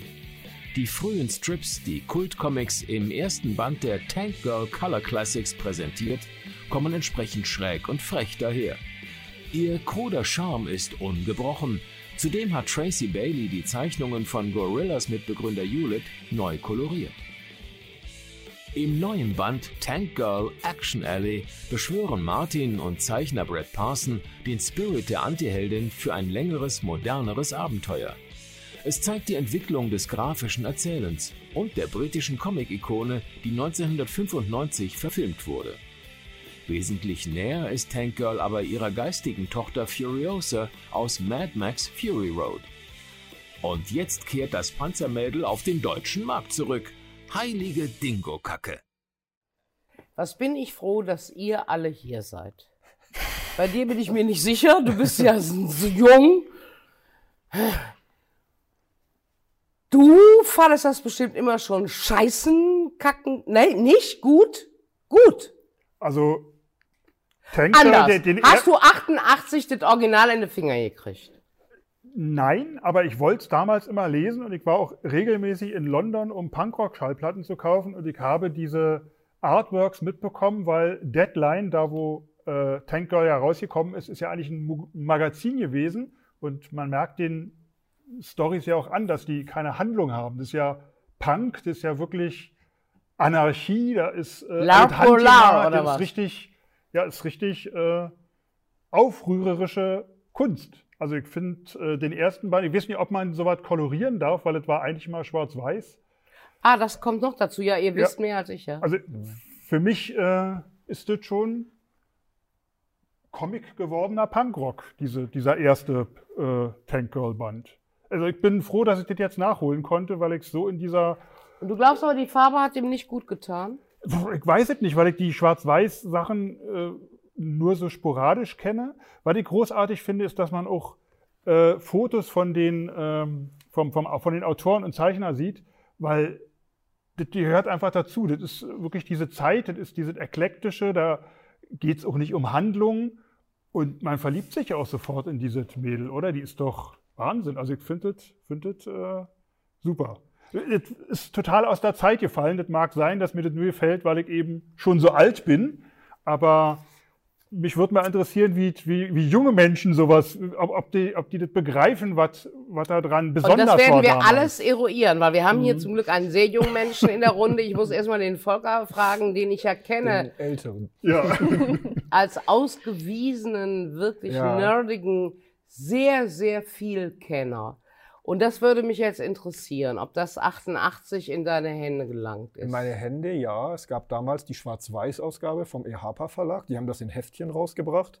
Ähm, ich habe es damals aber nicht gelesen, weil es mich nicht interessiert hat, tatsächlich. Ich habe es auch jetzt äh, erst nachgeholt in dem Sinne. Aber es gab auch 2000 AD, ne? Das, war Das dieses- britische Das Magazin. britische Magazin, das habe ich immer. Da hat mir mal ein Freund aus England geschickt und das war eigentlich wie eine Zeit, ein, ein glossy Cover, aber innen so auf Ja. Toilettenpapier gedruckt. Es passt, Also Punkrock eben. es passt ja zu dem Comic auch besser, ihn auf raumbilligen Schwarz-Weiß-Papier Genau. zu drucken. So war es damals auch. Ähm, weil ich brauche tatsächlich eher so die Geschichte. Also ich war nie so ein Fan von diesen Underground-Sachen. Auch nicht, was in U-Comics und solchen Also- Sachen damals lief. Auch nicht hier äh, Crump. Crump habe ich mich sehr schwer mitgetan. Gilbert Shelton, Freak Brothers und solche Sachen. Das habe ich damals, da habe ich damals zumindest überhaupt gar keinen Zugang bekommen. Äh, vor, vor zig Jahren. Da hab, ich hab, brauchte immer so die klassischen Geschichten, auch das Franco-Belgische, die dir wirklich halt eine richtige Story erzählen. Und das war, deswegen habe ich Tank Girl Aber damals hatte das nie auch gelesen. etwas, wenn ich dich fragen darf, ich möchte dir nicht Mhm. zu nahe treten, ja. mit einem angepassten Jungen zu tun? Also war dir das auch zu provokativ, zu aggressiv? Äh, kam das nicht mit dir übereins, der du zwar nerdig und, und äh, Comics geliebt hast, aber war das dann irgendwie zu provokativ? Es war auf jeden Fall nicht meins. Wobei allein schon meine intensive Beschäftigung mit Comics, was ich ja auch dann sehr schnell zum Beruf gemacht habe, ja eigentlich immer mir das Image verpasste, überhaupt nicht angepasst zu sein, sondern eher was äh, was Deshalb frage ich dich aber. Deshalb frage ich Ja. dich aber, ob dir das dann in einer Weise unter die Haut ging, die dir too much war. Nee, überhaupt nicht. Also ich, es interessierte mich einfach irgendwie nicht. Ich hatte keine Lust, diese, Comic, diese Art von Comics zu lesen damals, diese Underground-Comics. Die haben mich nie gereizt. Superhelden-Comics, europäische Alben, auch andere äh, bestimmte einzelne Sachen. Aber diese Art des, äh, genau, des wilden, punkigen, ohne eine richtige Story, das, äh, das hat mir nicht so besonders gefallen. Aber wenn ich es jetzt eben vergleiche, äh, jetzt das Original gelesen zu haben und zeitgleich die moderne Version, die ist ja dann tatsächlich, das, also das ist mir dann auch klar, die erzählt zwar eine Geschichte, aber die ist ja viel konventioneller und viel braver. Letztendlich, da ist eigentlich von diesem ursprünglichen Geist dann tatsächlich wohl kaum noch was da. Nix also das mehr ist da. mir dann auch aufgefallen. Das Also ist kein ist, da, da machen sie dann auch noch auf, äh, bei, bei äh, Action Alley machen sie auch noch so ein so ein, so ein, so ein Filter rüber, dass es ein bisschen abgegriffener aussieht. Ich meine, wie erbärmlich ist das denn? Oder? Ich liebe Berlin. Wie erbärmlich ist Sitte. Aber das, das, ja, das, das äh, Traurige ist, dass es ja eigentlich toll gezeichnet ist. Ne? Aber der, Ja. der, der Also Geist Ich finde aber auch die Story nicht ganz schlecht, ganz ehrlich. Also mit diesen Fleischmutationen. Ja. Also ja. nee, ich will nur sagen, da habe ich schon scheißere Comics gesehen. Aber ist natürlich klar. kein Vergleich. Äh, äh, Also es ist, finde ich, es ist leichter zu lesen. Du liest Ja. einfach da so, Ja. eine, so eine Story voran. Ja. Das, Das, andere das kann man andere fordert mich mehr. Das kann ich heute ganz gut, aber damals habe ich darauf keinen Bock gehabt. Und äh, heute ist mir aber klar, warum das besser ist als das neue. Aber man muss sich auch noch mal vorstellen, das kann man sich ja heute nicht mehr vorstellen. Da ist ein Mädchen, die hat sich eine Glatze geschnitten und die fährt in einem Panzer. Panzer sind was Schlechtes gewesen in den 80ern. Da war, also da war das schon eine Provokation. Auf dem Cover, die hat Torpedobrüste. Das, damals war das dermaßen provokant. Die Welt hat sich offensichtlich doch zum Guten geändert, wenn wir das nicht mehr provokant finden. Aber das übersehen halt ja, wahrscheinlich da die bin Leute. ich vielleicht da, wenn wir unsere Drei-Stunden-Sendung machen, könnten wir Genau. eventuell an bestimmten Momenten auch aneinander geraten. Julia, du wolltest was sagen. Äh, ja, ich finde, die neue Version ist vom Artwork her wirklich wunderschön und äh, ich liebe auch, wie er sich entwickelt hat in Richtung Gorillas, aber ich finde, es tut dem Tank Girl keinen Gefallen. Sie ist zu brav Weil du geworden. Tank Girl, weil dir Tank Girl, du bist ja nach 88 erst geboren. Ja, aber äh, ich Sagt kann ja dir trotzdem Tank lesen. Girl was? Ja. Bitte? Ja. Nein, bitte, bitte, Ja, nee, das hilf ist mir ja aufs Pferd, weil ich Nein, das ist ja Tank auch. Gut, ich habe das mal gehört, aber ich Naja, wusste überhaupt nicht, es, worum es ist, geht. es gab ja dann, als der Comic populär war, Mitte der 90er, auch eine Hollywood-Verfilmung sogar davon. Das ist der hier mit Wer hat Malcolm, sie gespielt? äh, Laurie, Laurie Petty. Petty. Die hat danach nicht mehr viel Ach, gemacht. du bist auch so schnell, das heißt, du hast den Film gesehen. Ja. Und wie fandest du es sexy? Ähm, pff, ja, was heißt sexy? Ich finde, ähm, es ist halt auch ungewöhnlich viel Handlung für Tank Girl. Also das, Ja. dieses äh, stringente Erzählen hat, ich finde, das kann man nicht verfilmen. Sie haben der Sache damit nicht unbedingt einen Gefallen getan, meiner Meinung nach. Ähm, ich finde, die alten Comics sind wirklich die besten, weil das so schön Du krawallig sagst das ist. jetzt so sicher. Äh, Willst du mir jetzt wirklich damit sagen, dass du, als du nach Asterix und Obelix weinend in Aschaffenburg vor der Wand saßt, danach sofort zu einem Tankgirl gegriffen hast? Oder Nee, wie? aber ich habe das so in den letzten paar Jahren, bin ich immer mal wieder über Tank Girl gestolpert. Das Ach, ist, ja ist auch, das so? Das ist ja auch Ja. unter... Ähm, Ach, Also das es ist also jetzt hier nicht irgendwie ein Revival. Nee, es das gibt ja gehörte noch- immer mit zur Comic-Kultur. Naja, man, man ist ja auch als äh, Gorillas junge hast du ja Frau, schon die Gorillas, aber man ist ja Genau. auch als junge Frau immer auf der Suche nach Comic-Heldinnen, die jetzt äh, nicht so. nicht unbedingt lieblich angepasst sind. sind. Ja, genau. ja, Vielleicht verstehe ich. kurz zur Erklärung, weil äh, auch Julia die Gorillas erwähnt hat. Nämlich ein paar Jahre nach Tank Girl hat ja der Jamie äh, Hewlett diese britische Popband, die Gorillas. Das ist ja die Gruppe, die nie eigentlich selbst auftritt, sondern nur als gezeichnete virtuelle Figuren. Und die Zeichnungen sind ja alle von ihm. Also er hat die quasi in Szene gesetzt. Und deswegen habe ich es auch im Laufe der Jahre immer wieder erlebt, dass auch jüngere Leute in den Laden kamen und nach den alten Tank Girl Comics fragten, weil sie eben den Zeichner durch die Gorillas kennen. Und deswegen war das immer noch relativ präsent. Auch toll, also ist eigentlich die Bestimmung für ihn gewesen. Er konnte Figuren kreieren, ohne eine Handlung machen zu müssen. Ne? Ja, ja. Deswegen hat es so funktioniert. Und ich glaube, die, also Ja. gerade wenn wir über Stimmt. den Film reden, das ist eigentlich der Beginn des Ausverkaufs von Tank Girl. Im Grunde ihr Ende. Ne? Im Grunde, wenn man diese Action Alley siehst, liest äh, oder sieht, ist es eigentlich, als würde eine andere Schauspielerin jetzt Tank Girl spielen. Ist wie so ein, ja. wie, äh, wie, wie sagt man, so äh, Cosplay. Sag mal, ja, ja. Aber hat irgendeiner von euch eine Idee, weil das sind ja Jungs aus England, 88, warum das jetzt unbedingt im Outback stattfinden muss mit Kängurus? Also hat Weiß Nee, irgendjemand? das ist, äh, ist auch, glaube ich, nicht zu verstehen. Das war so weit weg, weil ja auch die, die äh, popkulturelle, das popkulturelle Umfeld, was da irgendwie dargeboten wird in, in diesem Panzer, die Badges, die Musik, die die hören, das ist ja alles England. England Vielleicht 80er war Jahre. doch Mad Max eine Inspiration, weil es ja so ein Stimmt, bisschen Mad Max dieses, war auch in Leicht, Australien. dieses ne? äh, Ja, ja, das Endzeit-Wüsten-Dings hat, dass sie das lieber in so einer Umgebung spielen Und Mad Max war wollten. tatsächlich auch immer ein Film, der auch in, in diesen subkulturellen Kreisen, also ich habe den auch zum ersten Mal in London Funktioniert gesehen. hat, ja, ja, der, klar, Ja, Leder. bei mir hat es dann funktioniert, als Tina Turner, ich glaube, im zweiten Teil mitmachte. Da wusste ich, Dritten. ah, ha, bin ich dann, ah, ich, Mad Max. We Die don't need another hero, ja. Ja, ja, ja, hallo?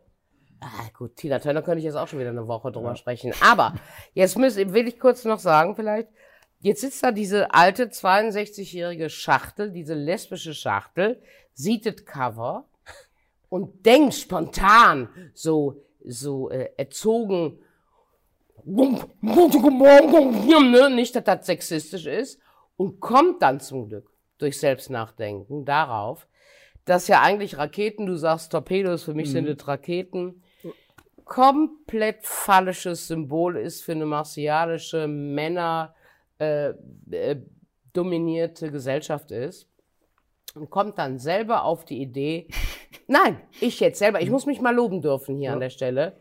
Wenn die sich da aber jetzt einen Tittenhalter oder was auch immer draus macht, dann ist die Message eigentlich schon wieder cool. Für mich und unterschreibbar. Von daher muss ich sagen dürfen, dass ich nach all den Jahren auch ein Tank-Girl-Fan vielleicht bin, aber nur hier bis, äh, bis zu der Seite gekommen bin, weil es schon ziemlich textlastig und wenn es nicht am liebsten mag ich Monsters äh, be- ist, dann äh, äh, bin ich ein bisschen auch zu alt für den Scheiß. Es bekam meinen Segen. Ich fand es keine schlechte Ikone und auch was ihr gerade so äh, alle anspracht mit den 80ern und dem Punk als La pour La, also Punk, weil es Punk ist. Genau. Und auch diese Sinnlosigkeit und Protest und kommt, lasst uns mal alle in Ruhe, da finde ich das sehr stimmig. Und ich finde es toll gezeichnet. Also die alten. Ich mochte aber, ich mochte auch die neue Artwork. Also ich weiß nicht, ob ich Ja, mich jetzt hier grafisch- komplett, grafisch komplett, toll. äh, komplett, Toll äh, gezeichnet, aber. aber es, ihr sagt, Seelenlos. Es ist zu lieb. Ich sag's. das bitte regt dich nie auf. Ich bin froh, dass du eben eine Pizza hattest. Du würdest ja hier. Also seelenlos. Wel- Welcher Verlag macht denn das überhaupt? Kultcomics. Gut, aber wenn du sagst seelenlos, dann hat das aber da, deshalb die Daseinsberechtigung für neue Menschen, die durch irgendeinen Comicladen surfen, dass dann der Besitzer sagt, kauf dir die alten, oder wie? Ich bin eh gespannt, weil wie gesagt, Ja. lange Zeit wurde ja immer nach Tanker gefragt und das gab es nicht. Und Ach, jetzt das gibt's ist jetzt- wieder. Ach, da darf ich dich auch nochmal fragen, weil er sagte, das war immer schwarz-weiß. Ja. Äh, Empfindest du das auch so, die Farbigkeit, das geht nicht? Oder sagst du, nö, das spricht jetzt ein neues Publikum an? Nee, das geht nicht, würde ich nicht sagen. Also äh, ich, mir ist klar, warum zu diesem Comic Schwarz-Weiß an sich besser passt. Aber ich kann nicht sagen, dass mich das irgendwie gestört hätte, dass der jetzt Jetzt Funk, man farbig kann ist man und kann es so ne? lesen, aber man hat immer den Verdacht, man möchte oder man möchte es gern äh, alternativ daneben einmal Farbe, einmal Schwarz-Weiß haben. Ja. Weil Punkrock ist ja auch immer äh, Fotokopie und Ja, äh, er arbeitet ja ist auch dann- zum Teil bei dem Schriftzug schon mit Fotokopien oder er verzerrt. Er hat manche Zeichnungen, äh, ein, zwei Bilder genommen und diese über einen Fotokopierer, so hat man das früher gemacht. Wenn, der, wenn die Lichtschranke vom Kopierer kommt, dann bewegt man das Bild und dann verzerrt sich das. So eine Effekte sind ja da drin. Das ist Copy Art eigentlich. Ne?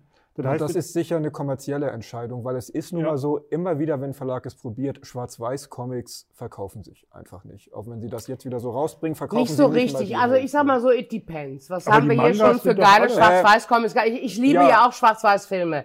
Ich glaube, man kann es nicht so über den Zaun brechen. Nein, lass mich präzisieren. Verzeih. Amerikanische Comics, die bei uns in Schwarz-Weiß veröffentlicht werden, die so in diesem Format, in diesem Heftformat sind. Walking Dead.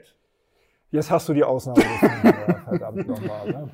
Mangas Aber, sind äh, doch alle schwarz-weiß, oder? Die sollen sich nicht so anstellen. Viele wie- trauen sich nicht an die Schwarz-Weiß-Version äh, ran, weil es halt äh, Ja, kommerziell aber womit, also ganz ist. ehrlich, womit denn mit Recht? Ich möchte alte Schwarz-Weiß-Klassiker nicht koloriert auf der Leinwand Genau. sehen, nur weil die Menschen sagen, hui, da ziehen wir aber noch mal 100 Leute mehr ins Kino. Das ist für mich äh, Klassik, das ist für mich Museum Ludwig. Ich Mhm. will auch nicht irgendwie ein Schwarz-Weiß-Bild, ach nee, ach, das kommt nicht so gut an, komm, wir sprühen was drüber. Was soll das? Also ich finde das nicht richtig. Es gibt ein Muster. Aber ich kenne das Original nicht Ja. und ich habe das jetzt, also wenn das jetzt schon alles Neues und vorher alles in Schwarz-Weiß war, dann haben sie die Farben aber sehr gut gemacht, Ja, finde ich. ja, ja, Das man- meine ich Und ja. auch Es ist- 80er, Es ja. stört Ja. da nicht. Es gibt übrigens ein Musterbeispiel bei uns. Wir hatten ja mal Corto Maltese besprochen, Ja. weißt du, die Südseeballade. Der Verlag, Schreiber und Leser hat sich entschlossen, weil das ursprünglich schwarz-weiß war, alle Bände entweder in äh, kann man wählen in der Schwarz-Weiß-Version oder in der neu kolorierten Version So. rauszubringen. Sie bringen immer beides gleichzeitig. Und ich weiß, dass der Kardinal Meißner total abgespechtet ist auf die Schwarz-Weiß-Version. War es so? Ja, es war so, er nickt. Ich will Ja. kurz sagen dürfen hier zum Abschluss, ähm, dass ich auch den Ton mochte. Ich mochte den Ton und ich mochte, äh, als alte Komikerin, die ich ja nun heimlich bin, hier äh, zufällig auf Seite Schieß mich tot. Es gibt, ach, das mag ich auch, keine Seitenzahlen. Pass auf, Ädchen sagt, also, dein vorpubertärer Humor wird mich garantiert nicht davon abhalten, Spaß zu haben, Mister. Ich glaube alles, was ich in Männermagazinen lese, Hewlett, sagt sie äh, äh, und, und Über ihren ja. und spricht und spricht an, ihren ja. Autor in dem Panel an, äh, dann ist drunter, dann sagt sie noch, äh, Mädchen haben Geheimnisse, die ihr Schlappschwänze nicht mal ahnt. Also durchaus die Attitüde, die wir brauchen. Und dann schreibt Monsieur unten drunter, das ist nicht dein Text, du Zicke, dein Vertrag steht auf dem Spiel. Also das mag ich schon sehr mit dieser dritten Ebene und, und Und das ist ja auch gerade das Geniale bei Tank Girl, dass Hewlett sich ja ganz genau bewusst ist, dass ein gewisser Sexismusverdacht besteht, wenn er dieses Mädel halb nackt und auch gerade da in der Szene, wo sie die Löcher in den BH geschnitten bekommen hat, hinstellt. Aber er nimmt das eben äh, aufs Korn und persifliert es dadurch, dass sie eben die vierte Wand durchbricht und Genau. dann mit ihrem, ja eigentlich nicht nur mit, mit dem äh, mit dem Leser oder der Leserin, sondern sogar mit ihrem äh, Autor, Zeichner ja.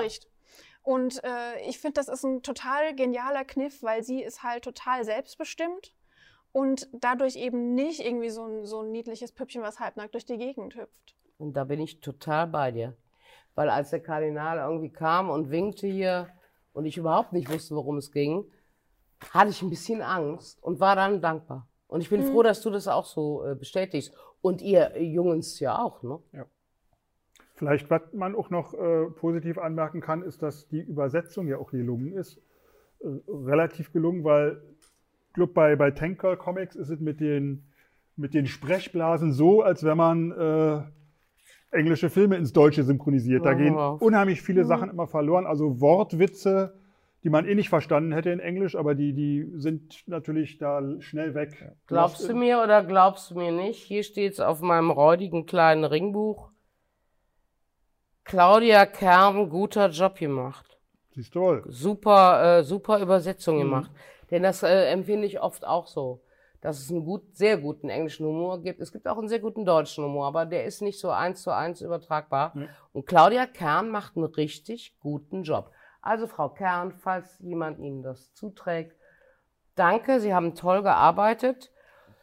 Ich sag mal so, ich finde wirklich beides lohnenswert. Also selbst das Neue, was ja nicht an das Alte ranragt, in keiner Weise, ist aber eine nette äh, Spice Girl Geschichte, weil es sind, glaube ich, vier oder fünf Mädels, die sich auch nicht die Butter vom Brot nehmen lassen. Und ich persönlich finde das ja ganz gut, wenn man uns erzählt, ne, Mutanten wegen Scheißfleisch und gehen mal. nee, das sind meine Lieblingsgeschichten.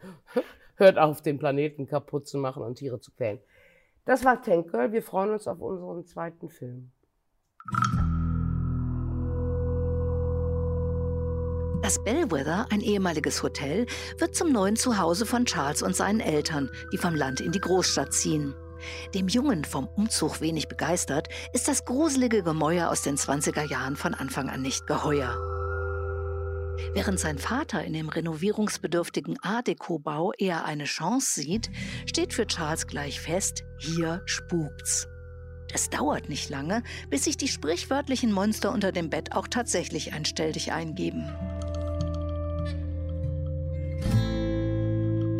Natürlich glauben die Erwachsenen nicht an Gespenster, doch die anderen Kinder im Block wissen Bescheid.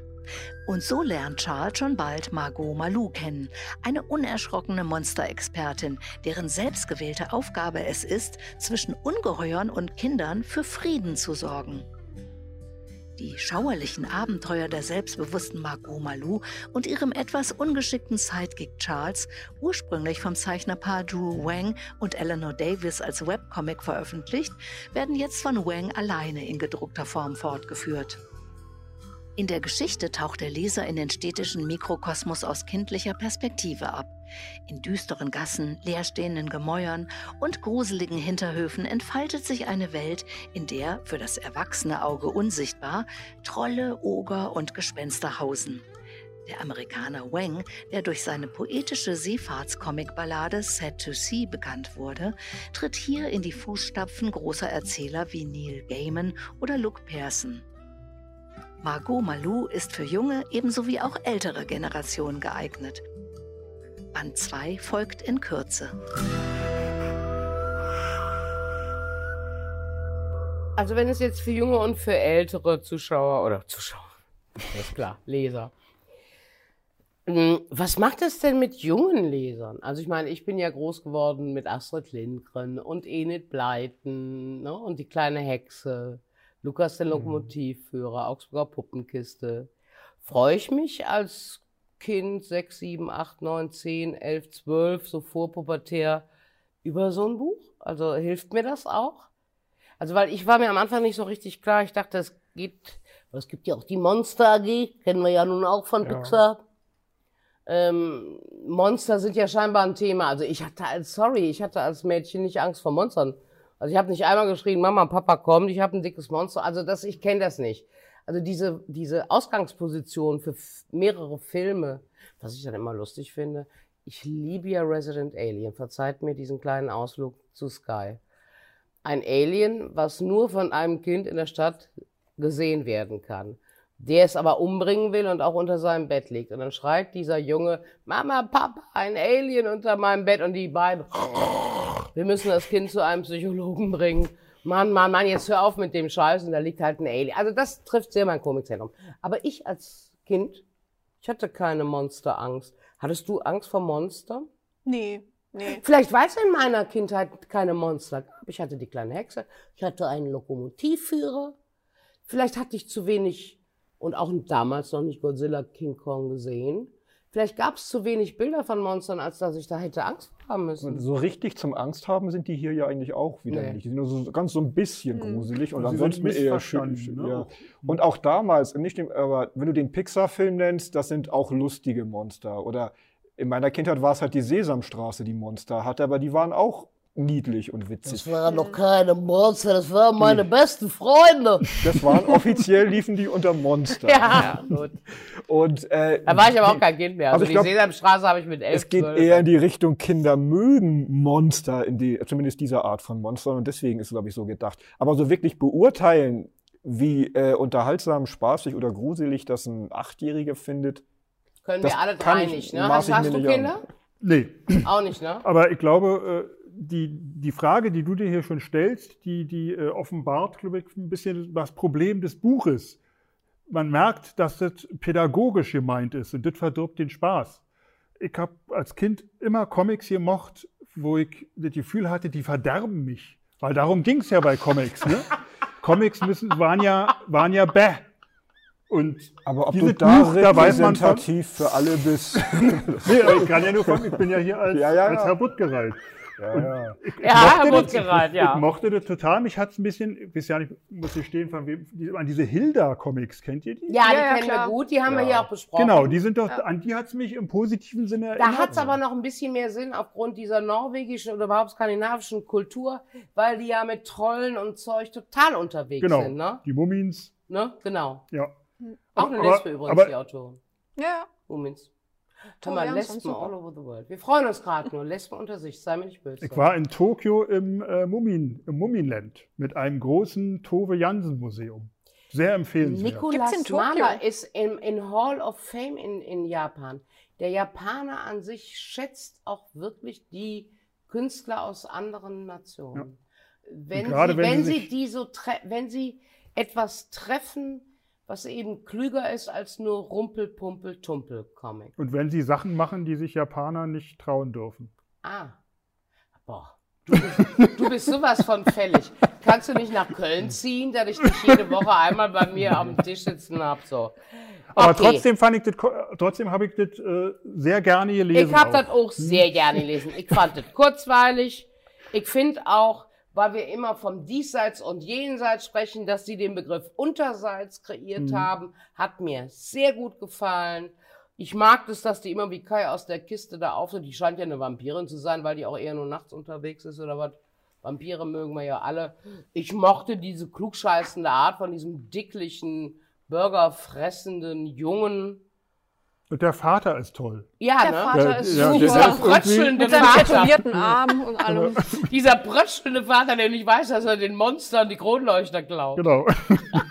Nee, ich, mochte, das- ich mochte das wirklich auch sehr. Aber deswegen habe ich mich gerade eben gefragt, ist es jetzt wirklich eher was für Kinder, Jugendliche oder ist es eher was für uns? Ich glaube, es kann beides. Ist für Eltern, die gefälligst äh, ihren Kindern dieses Comic kaufen sollen. Das ist wahrscheinlich irgendeine ganz ausgeklügelte Marketingstrategie. Und das die da gefällt dir nicht.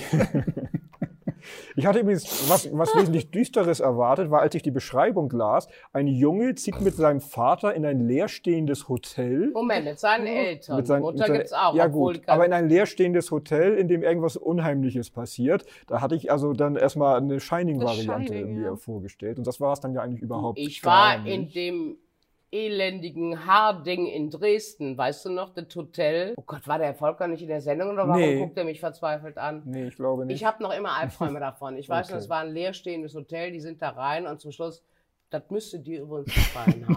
Ja. Wuchern da, also Haare, Haare, ah, und ich bin so fies vor Haaren. Ich ekel, ich ekel mich vor Haaren. Deswegen macht der Comic mir immer noch Albträume. Wie heißt der?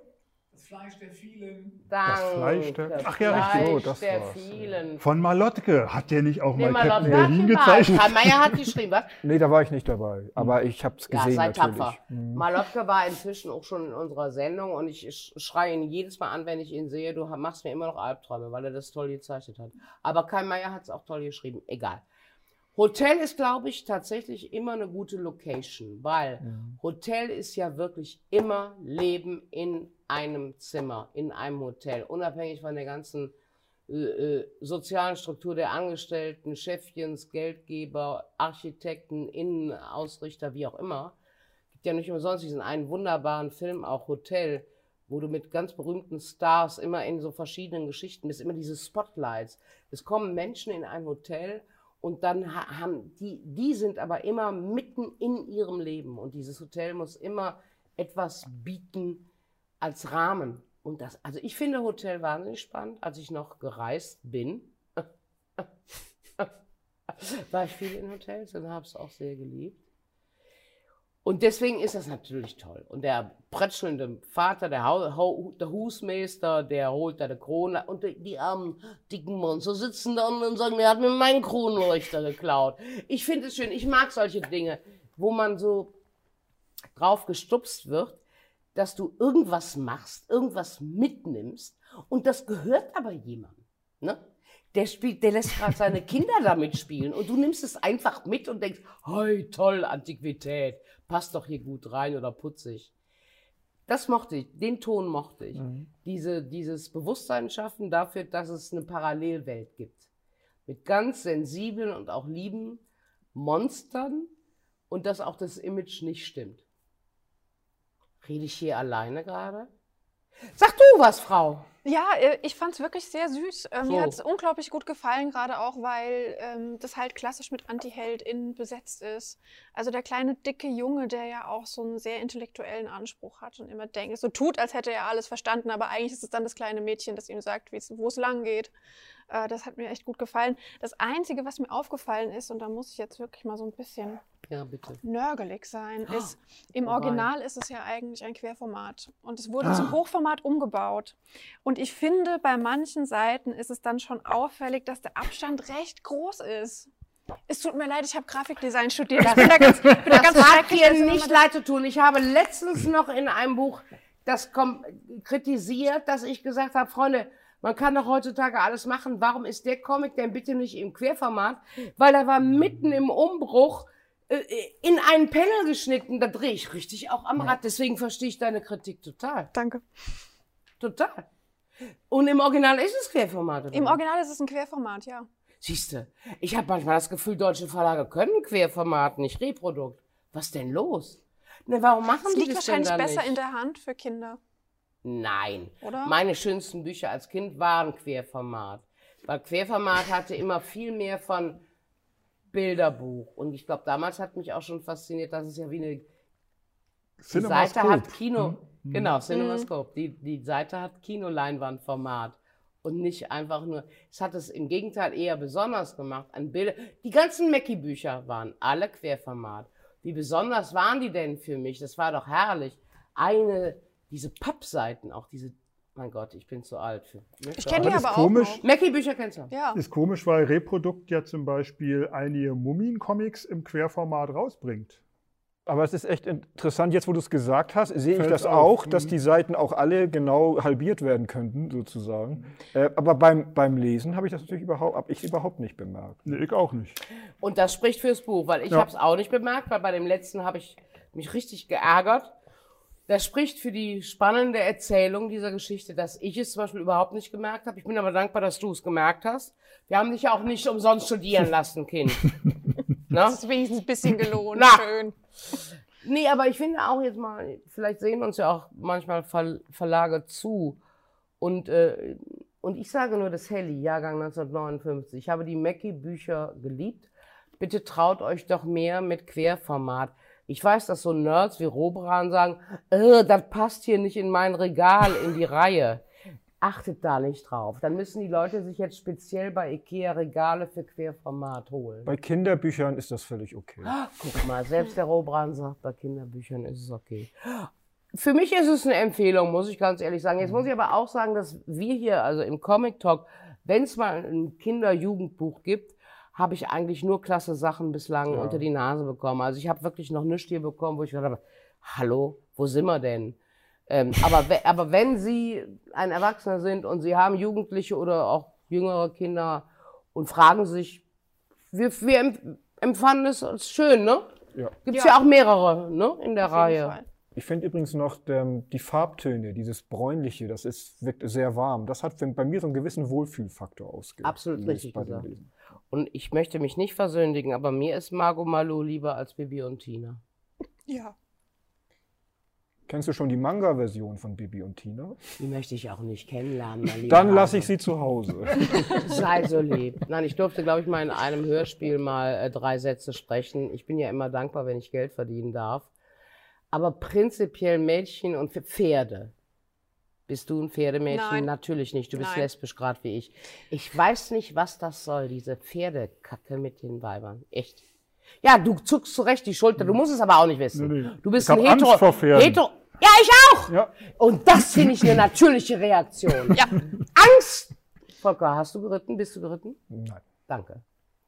Ich finde, das ist eine natürliche Reaktion. Die müssen doch auch alle frei rumlaufen. Ich kann doch nicht jeden Samstag oder jeden zweiten oder jeden Tag am Ende Striegel, Striegel, Heu, Heu, oh, oh, oh. Was soll das mit den... Oh Gott, Fans springen ab. Nein, ich liebe Pferde. Wie, wie beeindruckende Tiere sind das denn? Aber was Ohne soll Menschen. denn... Und, na, ohne Menschen. Genau. Karina, ich möchte eine äh, Special-Ausgabe Comic Talk haben über Pferde, ja? Es gibt doch bestimmt genügend Bücher. Ja, es gibt jede Menge Western. Jede Menge Western. Hört sich das wie eine Bedrohung an, Freunde. Wir kommen bitte zu einem der Höhepunkte der heutigen Sendung. Wobei ich möchte jetzt an dieser Stelle schon sagen dürfen, dass die für mich an Höhepunkten sehr reich war. Dank meinen Gästen. Wir hatten die ersten drei Bände schon im Stolberg. Da warst du dabei. Wir haben die drei Bände gelesen, wir haben sie besprochen. Das vierte ist irgendwo zwischendrin gekommen und jetzt nach zehn Jahren gibt es tatsächlich das Finale. Also in zehn Jahren ist es auserzählt. Eine der erfolgreichsten deutschen Comicserien von Tomi von Kummern und äh, von äh, Eckartsberg, Gang Ho. Band 5 ist da, das Finale ist da. Es wird sehr schwierig für mich. Der Kardinal hat mir bei Androhung von Todesstrafe gesagt, ich darf nicht spoilern. Wir gucken uns also erstmal den Film an.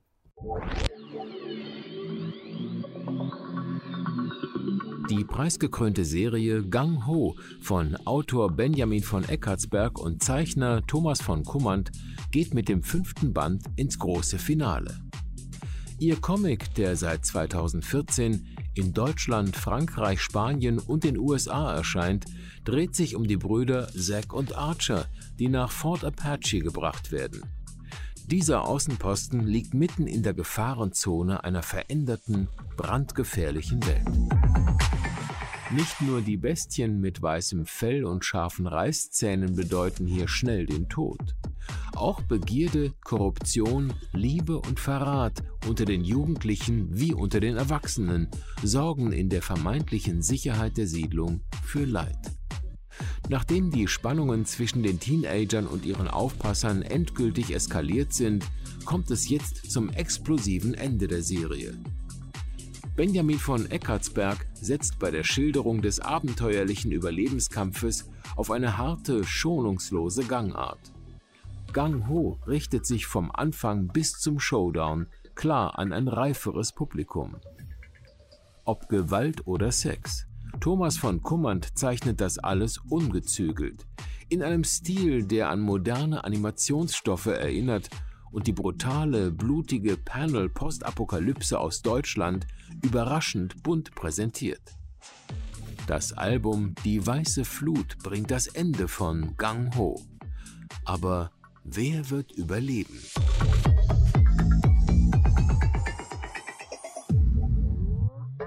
Also wer wird überleben, dürfen wir nicht spoilern. Was ich aber schon mal spoilern darf, ist, dass der Tommy von Kummand äh, hier heute Abend im Publikum äh, sitzt, weil er in unserer nächsten Sendung zu Gast sein wird, hier auf den Stühlen.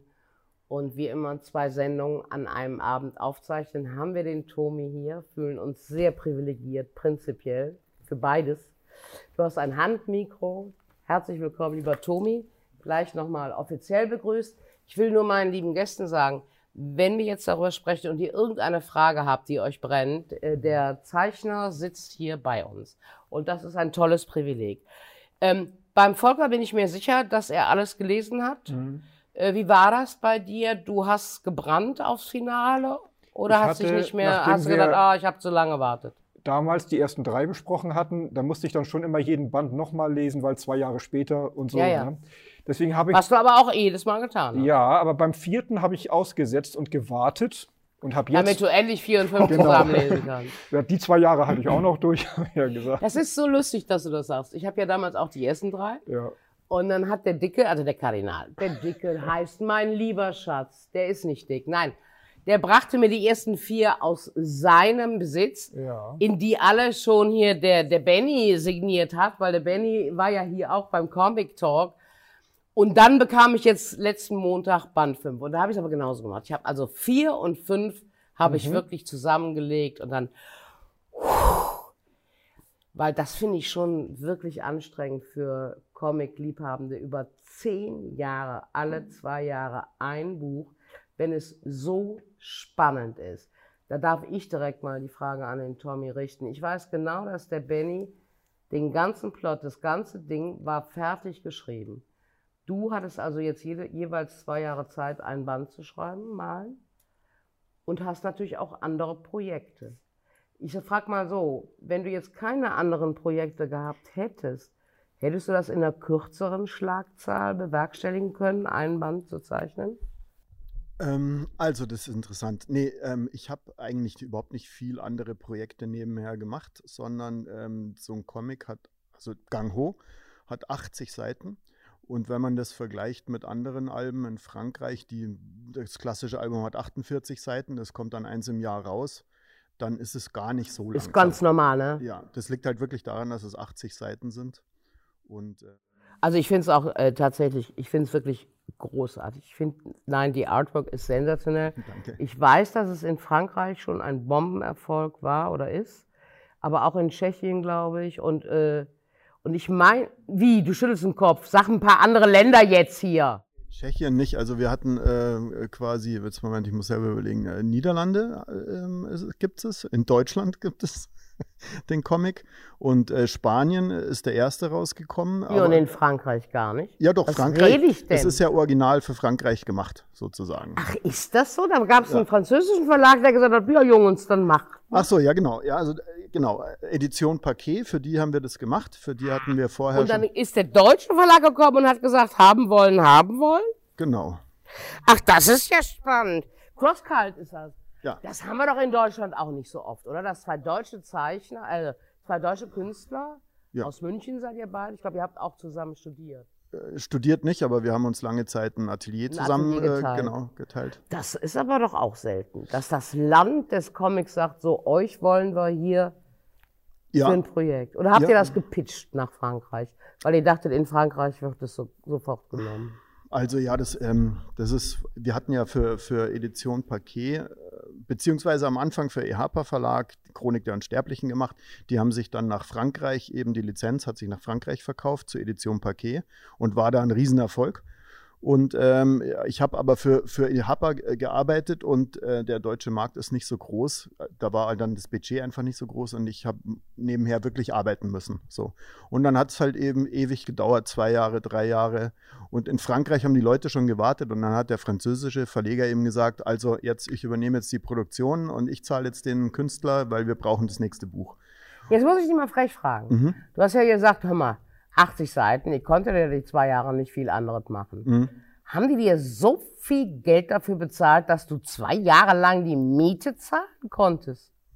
Ja, also ich ähm, au- aus der Erfahrung heraus von diesem Chronik der Unsterblichen Projekt ähm, konnte ich das mir gar nicht anders vorstellen. Also ich habe äh, zum Verleger gesagt, also ich habe äh, eine Familie, ich wohne in der Nähe von München und ähm, wenn ich daran arbeiten soll, dann brauche ich monatlich äh, mein Geld. So und Das das, ich, ich mu- muss dir sagen, dass mir eine Gänsehaut über den Körper läuft, dass ich das erleben darf im Comic Talk, dass es wirklich so viel Respekt und solche Stars gibt, die so toll auch dann wirklich davon leben können. Aber es hat sich selbstverständlich gelohnt und der Verlag und alle Verlage werden es ja dreifach zurückbekommen, denn das Ding ist ein richtiger Seller. Ich meine, dass der Kardinal schon angedeutet hätte, dass äh, eine Film Filmfirma dran ist. aha, also. Ach so, ist das also- auch gespoilert? Nein, das ist, äh, da sind Gespräche am Laufen, aber da ist jetzt In nicht, Deutschland oder andere? Sag nur anderes Land oder Deutschland? jetzt, also Deutschland auch, aber auch Frankreich und, ähm, Und wir auch, reden von Netflix. das, ist, das ist noch überhaupt nicht raus. Ja, wurscht. Davon, Aber davon ich meine, das schreit doch. Schreit doch danach. Ja, wäre schön, auch vor allem eben auch für, Würde den, auch auch, für, auch für den Verlag wäre das auch schön eigentlich. Und Wär für den sehr schön. Verlag ist es natürlich noch interessanter, wenn das jetzt eine französische Produktionsfirma wäre, weil dann natürlich das äh, Medieninteresse in Frankreich größer wäre und er dadurch dann mehr Bücher auch verkaufen würde. Selbstverständlich. Äh, äh, jetzt hast du aber, ich weiß gar nicht, ob Stoffe von dir schon verfilmt worden sind. Äh, Wenn das jetzt der erste wäre, für euch beide, Mhm. kann ja sein, äh, würdet ihr euch dann in die Verträge schon reinschreiben lassen, Consulting hier am Set? Also das muss schon bei euch dann in eurer Vision bleiben? Oder sagt ihr, nö, ist doch prima, nehmt es mal, macht raus, was ihr wollt? Also das sind so verschiedene Ansätze, die man da haben kann. Im Grunde genommen kommt so ein bisschen drauf an, wie groß auch die Produktionsfirma ist. Je größer habe ich das Gefühl, umso weniger werden die sich reinreden lassen, was ich auf der anderen Seite aber auch gar nicht so clever finde, weil dann würde ja unser Input Nee, im Schatz, Grunde... das war aber bei Harry Potter auch nicht.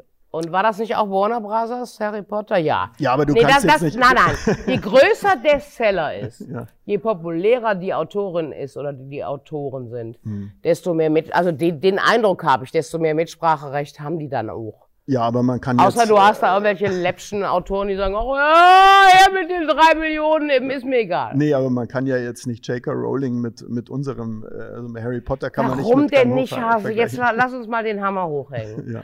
Und ich weiß zum Beispiel auch, und ich habe solches Verständnis, wie Michael Ende frustriert war über die unendliche Geschichte-Verfilmung von Eichinger und Konsorten. Und wenn sie aber jetzt, wenn er der, Gott hab ihn selig, wenn der Jim Knopf sehen würde, Gott im Himmel, nein, der, der Mann, der dreht sich doch im Grab. Ruhe bleibt. Toll, dass du da bist. Und in der nächsten Sendung haben wir noch Möglichkeiten, ein bisschen das, um das Thema rumzufräsen. Mich würde interessieren, liebe Julia, ob dir Gang Ho schon begegnet ist, bevor du hier die Einladung angenommen hast. Äh, nein, es ist mir noch nicht begegnet, deswegen hatte ich das extreme Vergnügen, eins, äh, Band 1 bis 5 am Stück durch bingen zu können. Und ich sage bewusst bingen, weil es war wie Film schauen, eigentlich. Ja.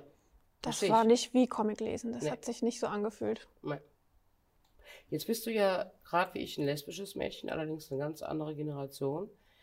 War dir das ein bisschen zu sehr für Jungs geschrieben? Also die Mädchen selber sind ja bis auf die Japanerin pff, ein bisschen unprofiliert. Die eine ist jetzt gerade nur Opfer. Es sind schon die Jungs und Testosteron und Pubertät, Biff, Buff, Buff, Knarren, Dope, äh, Alkohol.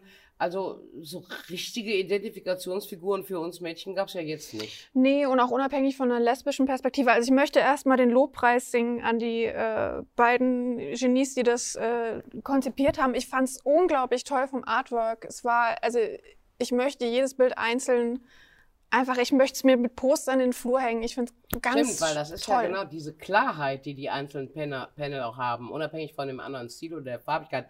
Das ist ja genau deins. Ne? Ja, ich, also ich habe es geliebt, wirklich auch die, die vielen Details. Es war einfach ein Fest. So, zum Thema Frauen in dem Comic. ich fand es ein Stück weit tatsächlich recht problematisch, wie die dargestellt werden, weil es ist ja schon so eine sehr starke Objektifizierung. Sie sind ja so hypersexualisiert dargestellt, sind andererseits aber gerade mal 16, 17.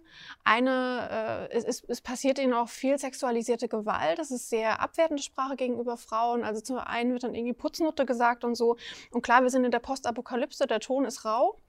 Aber ähm, das hat mir zu wenig Konsequenzen. Also die Männer, die dürfen das alles in dem Comic und es hat für die keine Konsequenzen und da hatte ich wirklich meinen Kampf mit. Also ich, ich wollte es wirklich lieben und ich habe es geliebt, aber aus Frauensicht, ähm, mir war es zu viel Male Gaze. Also ich habe da den männlichen Blick ähm, wiedergespiegelt gesehen, aber nicht meinen eigenen. Also ich muss mich da ein Stück weit zurücknehmen und das jetzt erstmal die Kröte schlucken, damit ich das genießen konnte. Ja, ich habe jetzt gerade beim letzten Band oder den letzten zweien noch gedacht, boah, wie visionär. Die haben das vor zehn Jahren ja angefangen und der Benny hatte das auch schon zu Ende geschrieben und jetzt sind wir in der Pandemie.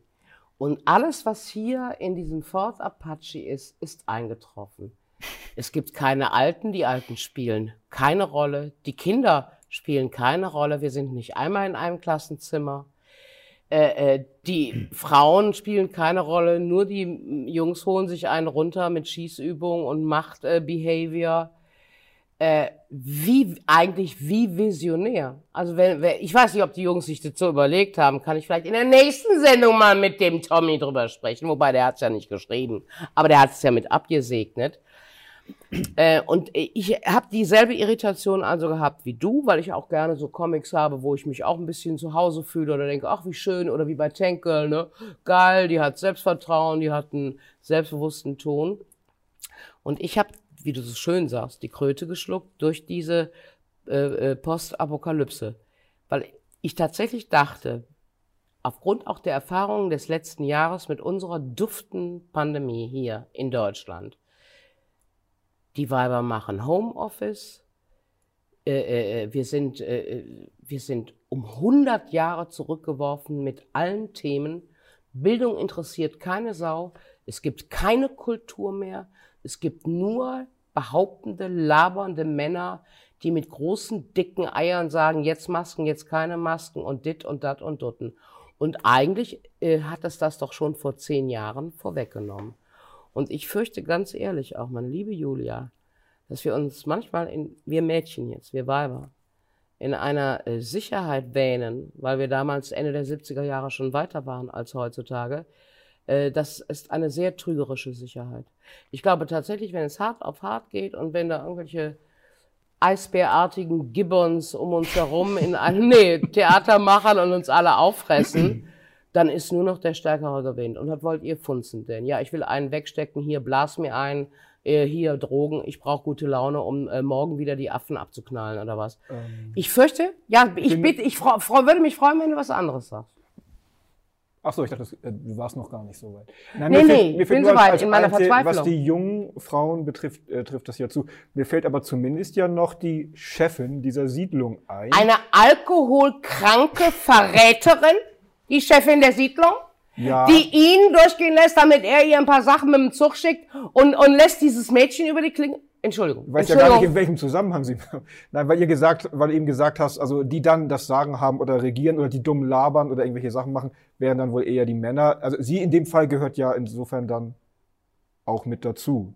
Also die ist nicht positiv geschildert, das wollte ich damit ja nicht sagen. Nö, das kannst du auch gar nicht sagen, weil das ist ja genau der Punkt. Und Ja, sie sprach ja vorhin vor Identifika von Identifikationsfiguren. Das heißt, die einzige Frau, Mhm. die angeblich ein bisschen was mit zum Sagen hat, ist Trinkerin und eine Verräterin. Darum ging es uns Genau, jetzt. nur auf den Punkt, dass sie halt zumindest was zu sagen hat.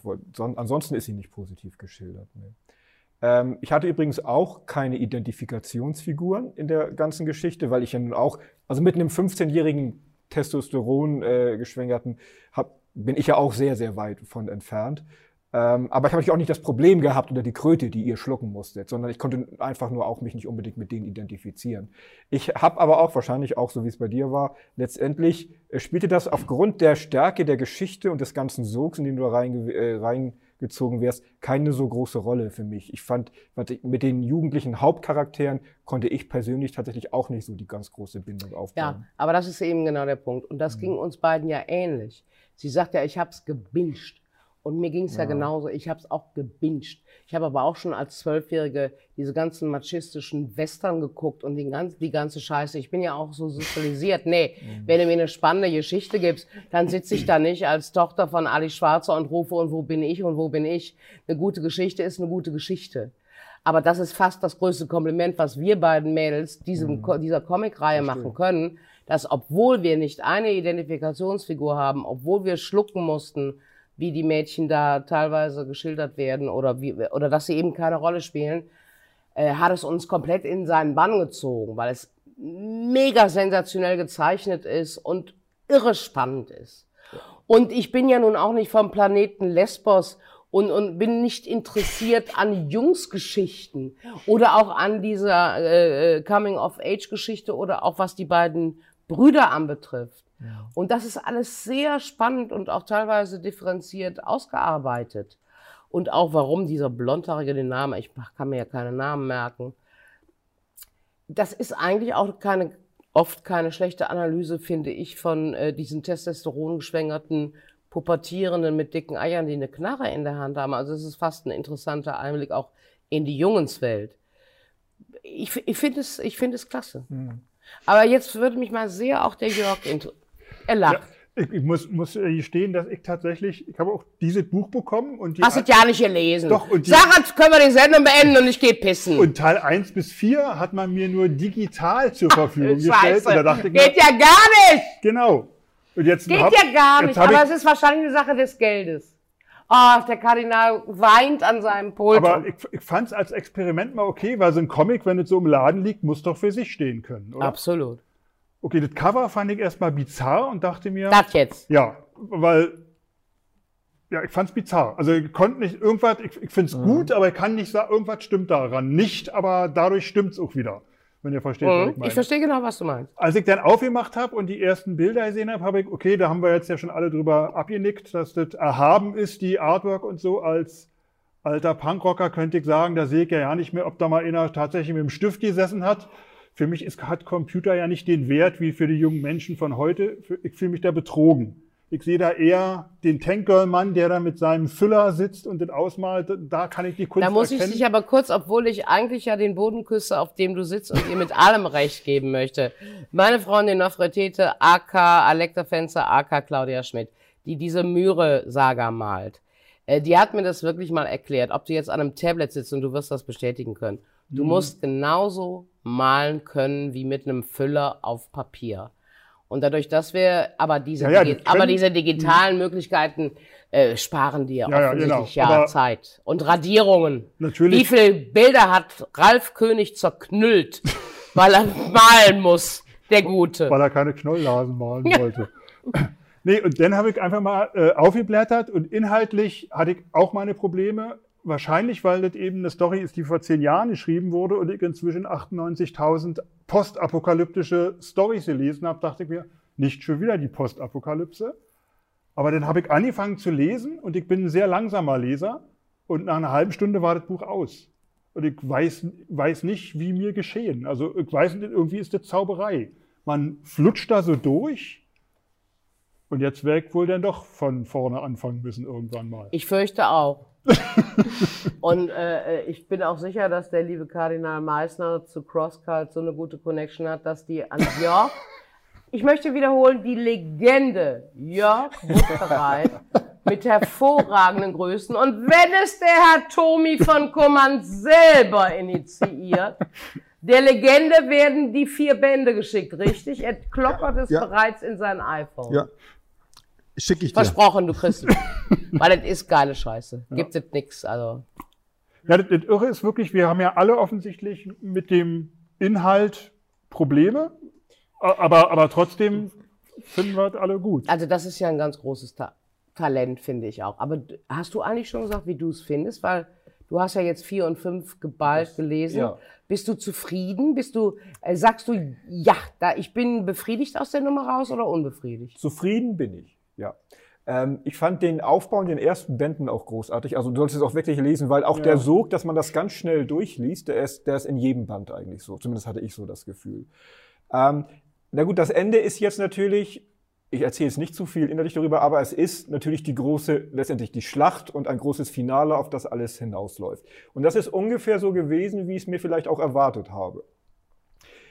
Vielleicht hätte da noch so ein Twist kommen können. Vielleicht hätte noch irgendetwas äh, auftauchen können von der Hintergrundgeschichte, was vielleicht doch dann nicht so ist, wie man die ganze Zeit dachte.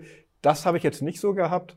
Aber es muss auch nicht unbedingt sein, weil oftmals hat man das ja und dann wirkt es manchmal auch dann irgendwie gezwungen, dass da noch irgendwie was beikommt. Es ist im Prinzip ein Finale, wie es so ein bisschen zu erwarten war.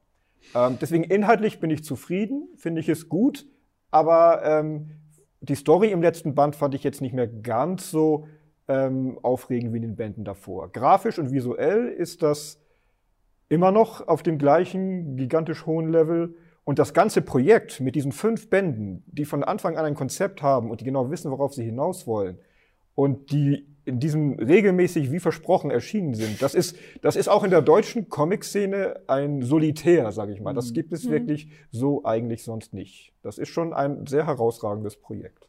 Ja, beeindruckend, wirklich beeindruckend professionell auf Ja. allen Ebenen, ja. Was mich ja noch mal interessieren würde, ob die Monster noch äh, mehr Persönlichkeit bekommen. Weil ich bin ja, ich bin ja immer auf der Seite der Monster. Ja, aber du hast den fünften Band ja gelesen. Ja, die sind äh, meinst, böse, die ob sie kommen. vorher- Nee, aber die haben auch vorher nicht noch äh, sich einen Witz erzählt auf dem Weg ins Fort Apache. Also, also mehr Persönlichkeit von den Gibbon Eisbären wie Du in dem bezeichnet. Äh, aber immerhin hatten wir da die Überraschung, dass da plötzlich ein paar sind, die so groß sind wie King Kong. Ne? Also Mhm. die anderen waren, es gab immer die Reißer und es gab die Brecher und plötzlich kommen da irgendwie Haushohe. Verstehe. Und da war so ein bisschen ja auch die Bilder, so wie bei ähm, äh, Herr der Ringe oder auch Game of Thrones, wenn plötzlich da diese riesigen, in so einer, man denkt, okay, 30.000 Leute gegen 30.000 Leute und plötzlich kommen dann diese, Hau diese Häuser und dann kriegst du ja richtig Schiss und denkst, boah, wie wollen sie denn jetzt aus der Nummer rauskommen? Aber eine andere Motivation als zu fressen, also Charakter haben die an sich nicht. Also es gibt keine Kronleuchter, die sie wieder haben wollen oder irgendwelche Nein. persönlichen. Ja, vielleicht der, der Plot, dass sie offensichtlich im Vorbesprechen oder die Jungs, dass äh, die riesigen Dinger die kleinen fressen, dass also dieser, ich sag, ich will nicht sagen Kannibalismus. In der also, eigenen Art. Das ist, das ist etwas, ne, was im fünften Band erst auftaucht. Der Kannibalismus von den Biestern, weil wir Ja. vorher dachten, Okay. ja, die fressen ja vielleicht doch nur Menschen.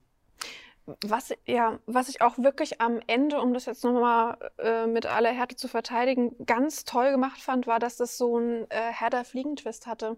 Weil sich ja dann rausstellt, dass diese Kinder, die in dieser total verrohten Gesellschaft sozialisiert worden sind und dann auch, also ich meine, äh, die werden ja auch regelmäßig von den Eltern einfach so geschlagen, obwohl sie nichts gemacht haben, außer irgendwas zu sagen, was denen jetzt nicht gepasst hat, dann am Ende tatsächlich schrecklicher drauf sind als die Erwachsenen und dadurch ja auch maßgeblich dazu beitragen, dass dann Dinge passieren, wie sie passieren. Sehr klug. Und das fand ich einen ganz Von tollen dir. Twist. Sehr Danke. klug von dir analysiert. Nein, das stimmt, ja.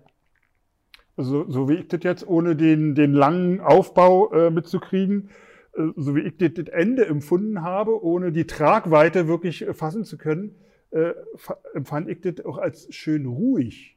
Also das gleitet so elegant aus. Also es, ich glaube, deswegen diese, diese Verfilmungsnummer, die ist wahrscheinlich unausweichlich, weil es ist eigentlich wie ein Storyboard schon, oder? Da brauchst Ja, du Mhm. das ist eigentlich ein No-Brainer. Brauchst dich nur einer hinsetzen und, und malen nach Zahlen machen und dann ist die, stimmt. ist die ja. Serie fertig. ja, ja, stimmt. Also ja, ist stimmt. so eine. Aber es ist wirklich, also ich beschäftige mich ja jetzt, jetzt seit ein paar Jahren. Ich liebe ja immer schon Comics und hatte dann das große Privileg, dass ich da in Erlangen Max und Moritz machen darf und jetzt plötzlich diese Sendung machen darf und so viele Genies treffen darf und mit so viel Artwork. Äh, äh, also ich bin ja total begeistert und äh, ich sag's jetzt mal so ganz doof, aber das ist wie so ein deutscher Oscar-Gewinner, verstehst du? Wo du da auch noch morgens um vier zu Hause sitzt und denkst, "Ui, Deutschland ist Weltmeister. Also das finde ich so hammer, dass da zwei Münchner Jungs so einen Wurf hinlegen. Mit Geld aus Frankreich.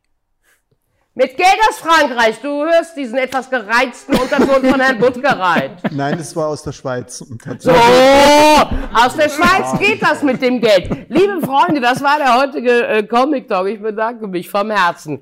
Bei Volker Robran, bei Jörg Buttgereit und bei Julia Bernhard. Toll, dass ihr da wart. Ich hoffe, wir sehen uns baldigst wieder. Äh, ich hoffe, ihr hattet ein bisschen Spaß. Macht's gut. Bis zum nächsten Mal. Tschüss. Gang ho! Gang ho! Ho!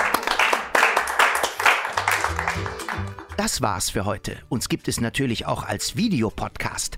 Alle Folgen auf YouTube, Facebook und natürlich auf www.dercomictalk.de.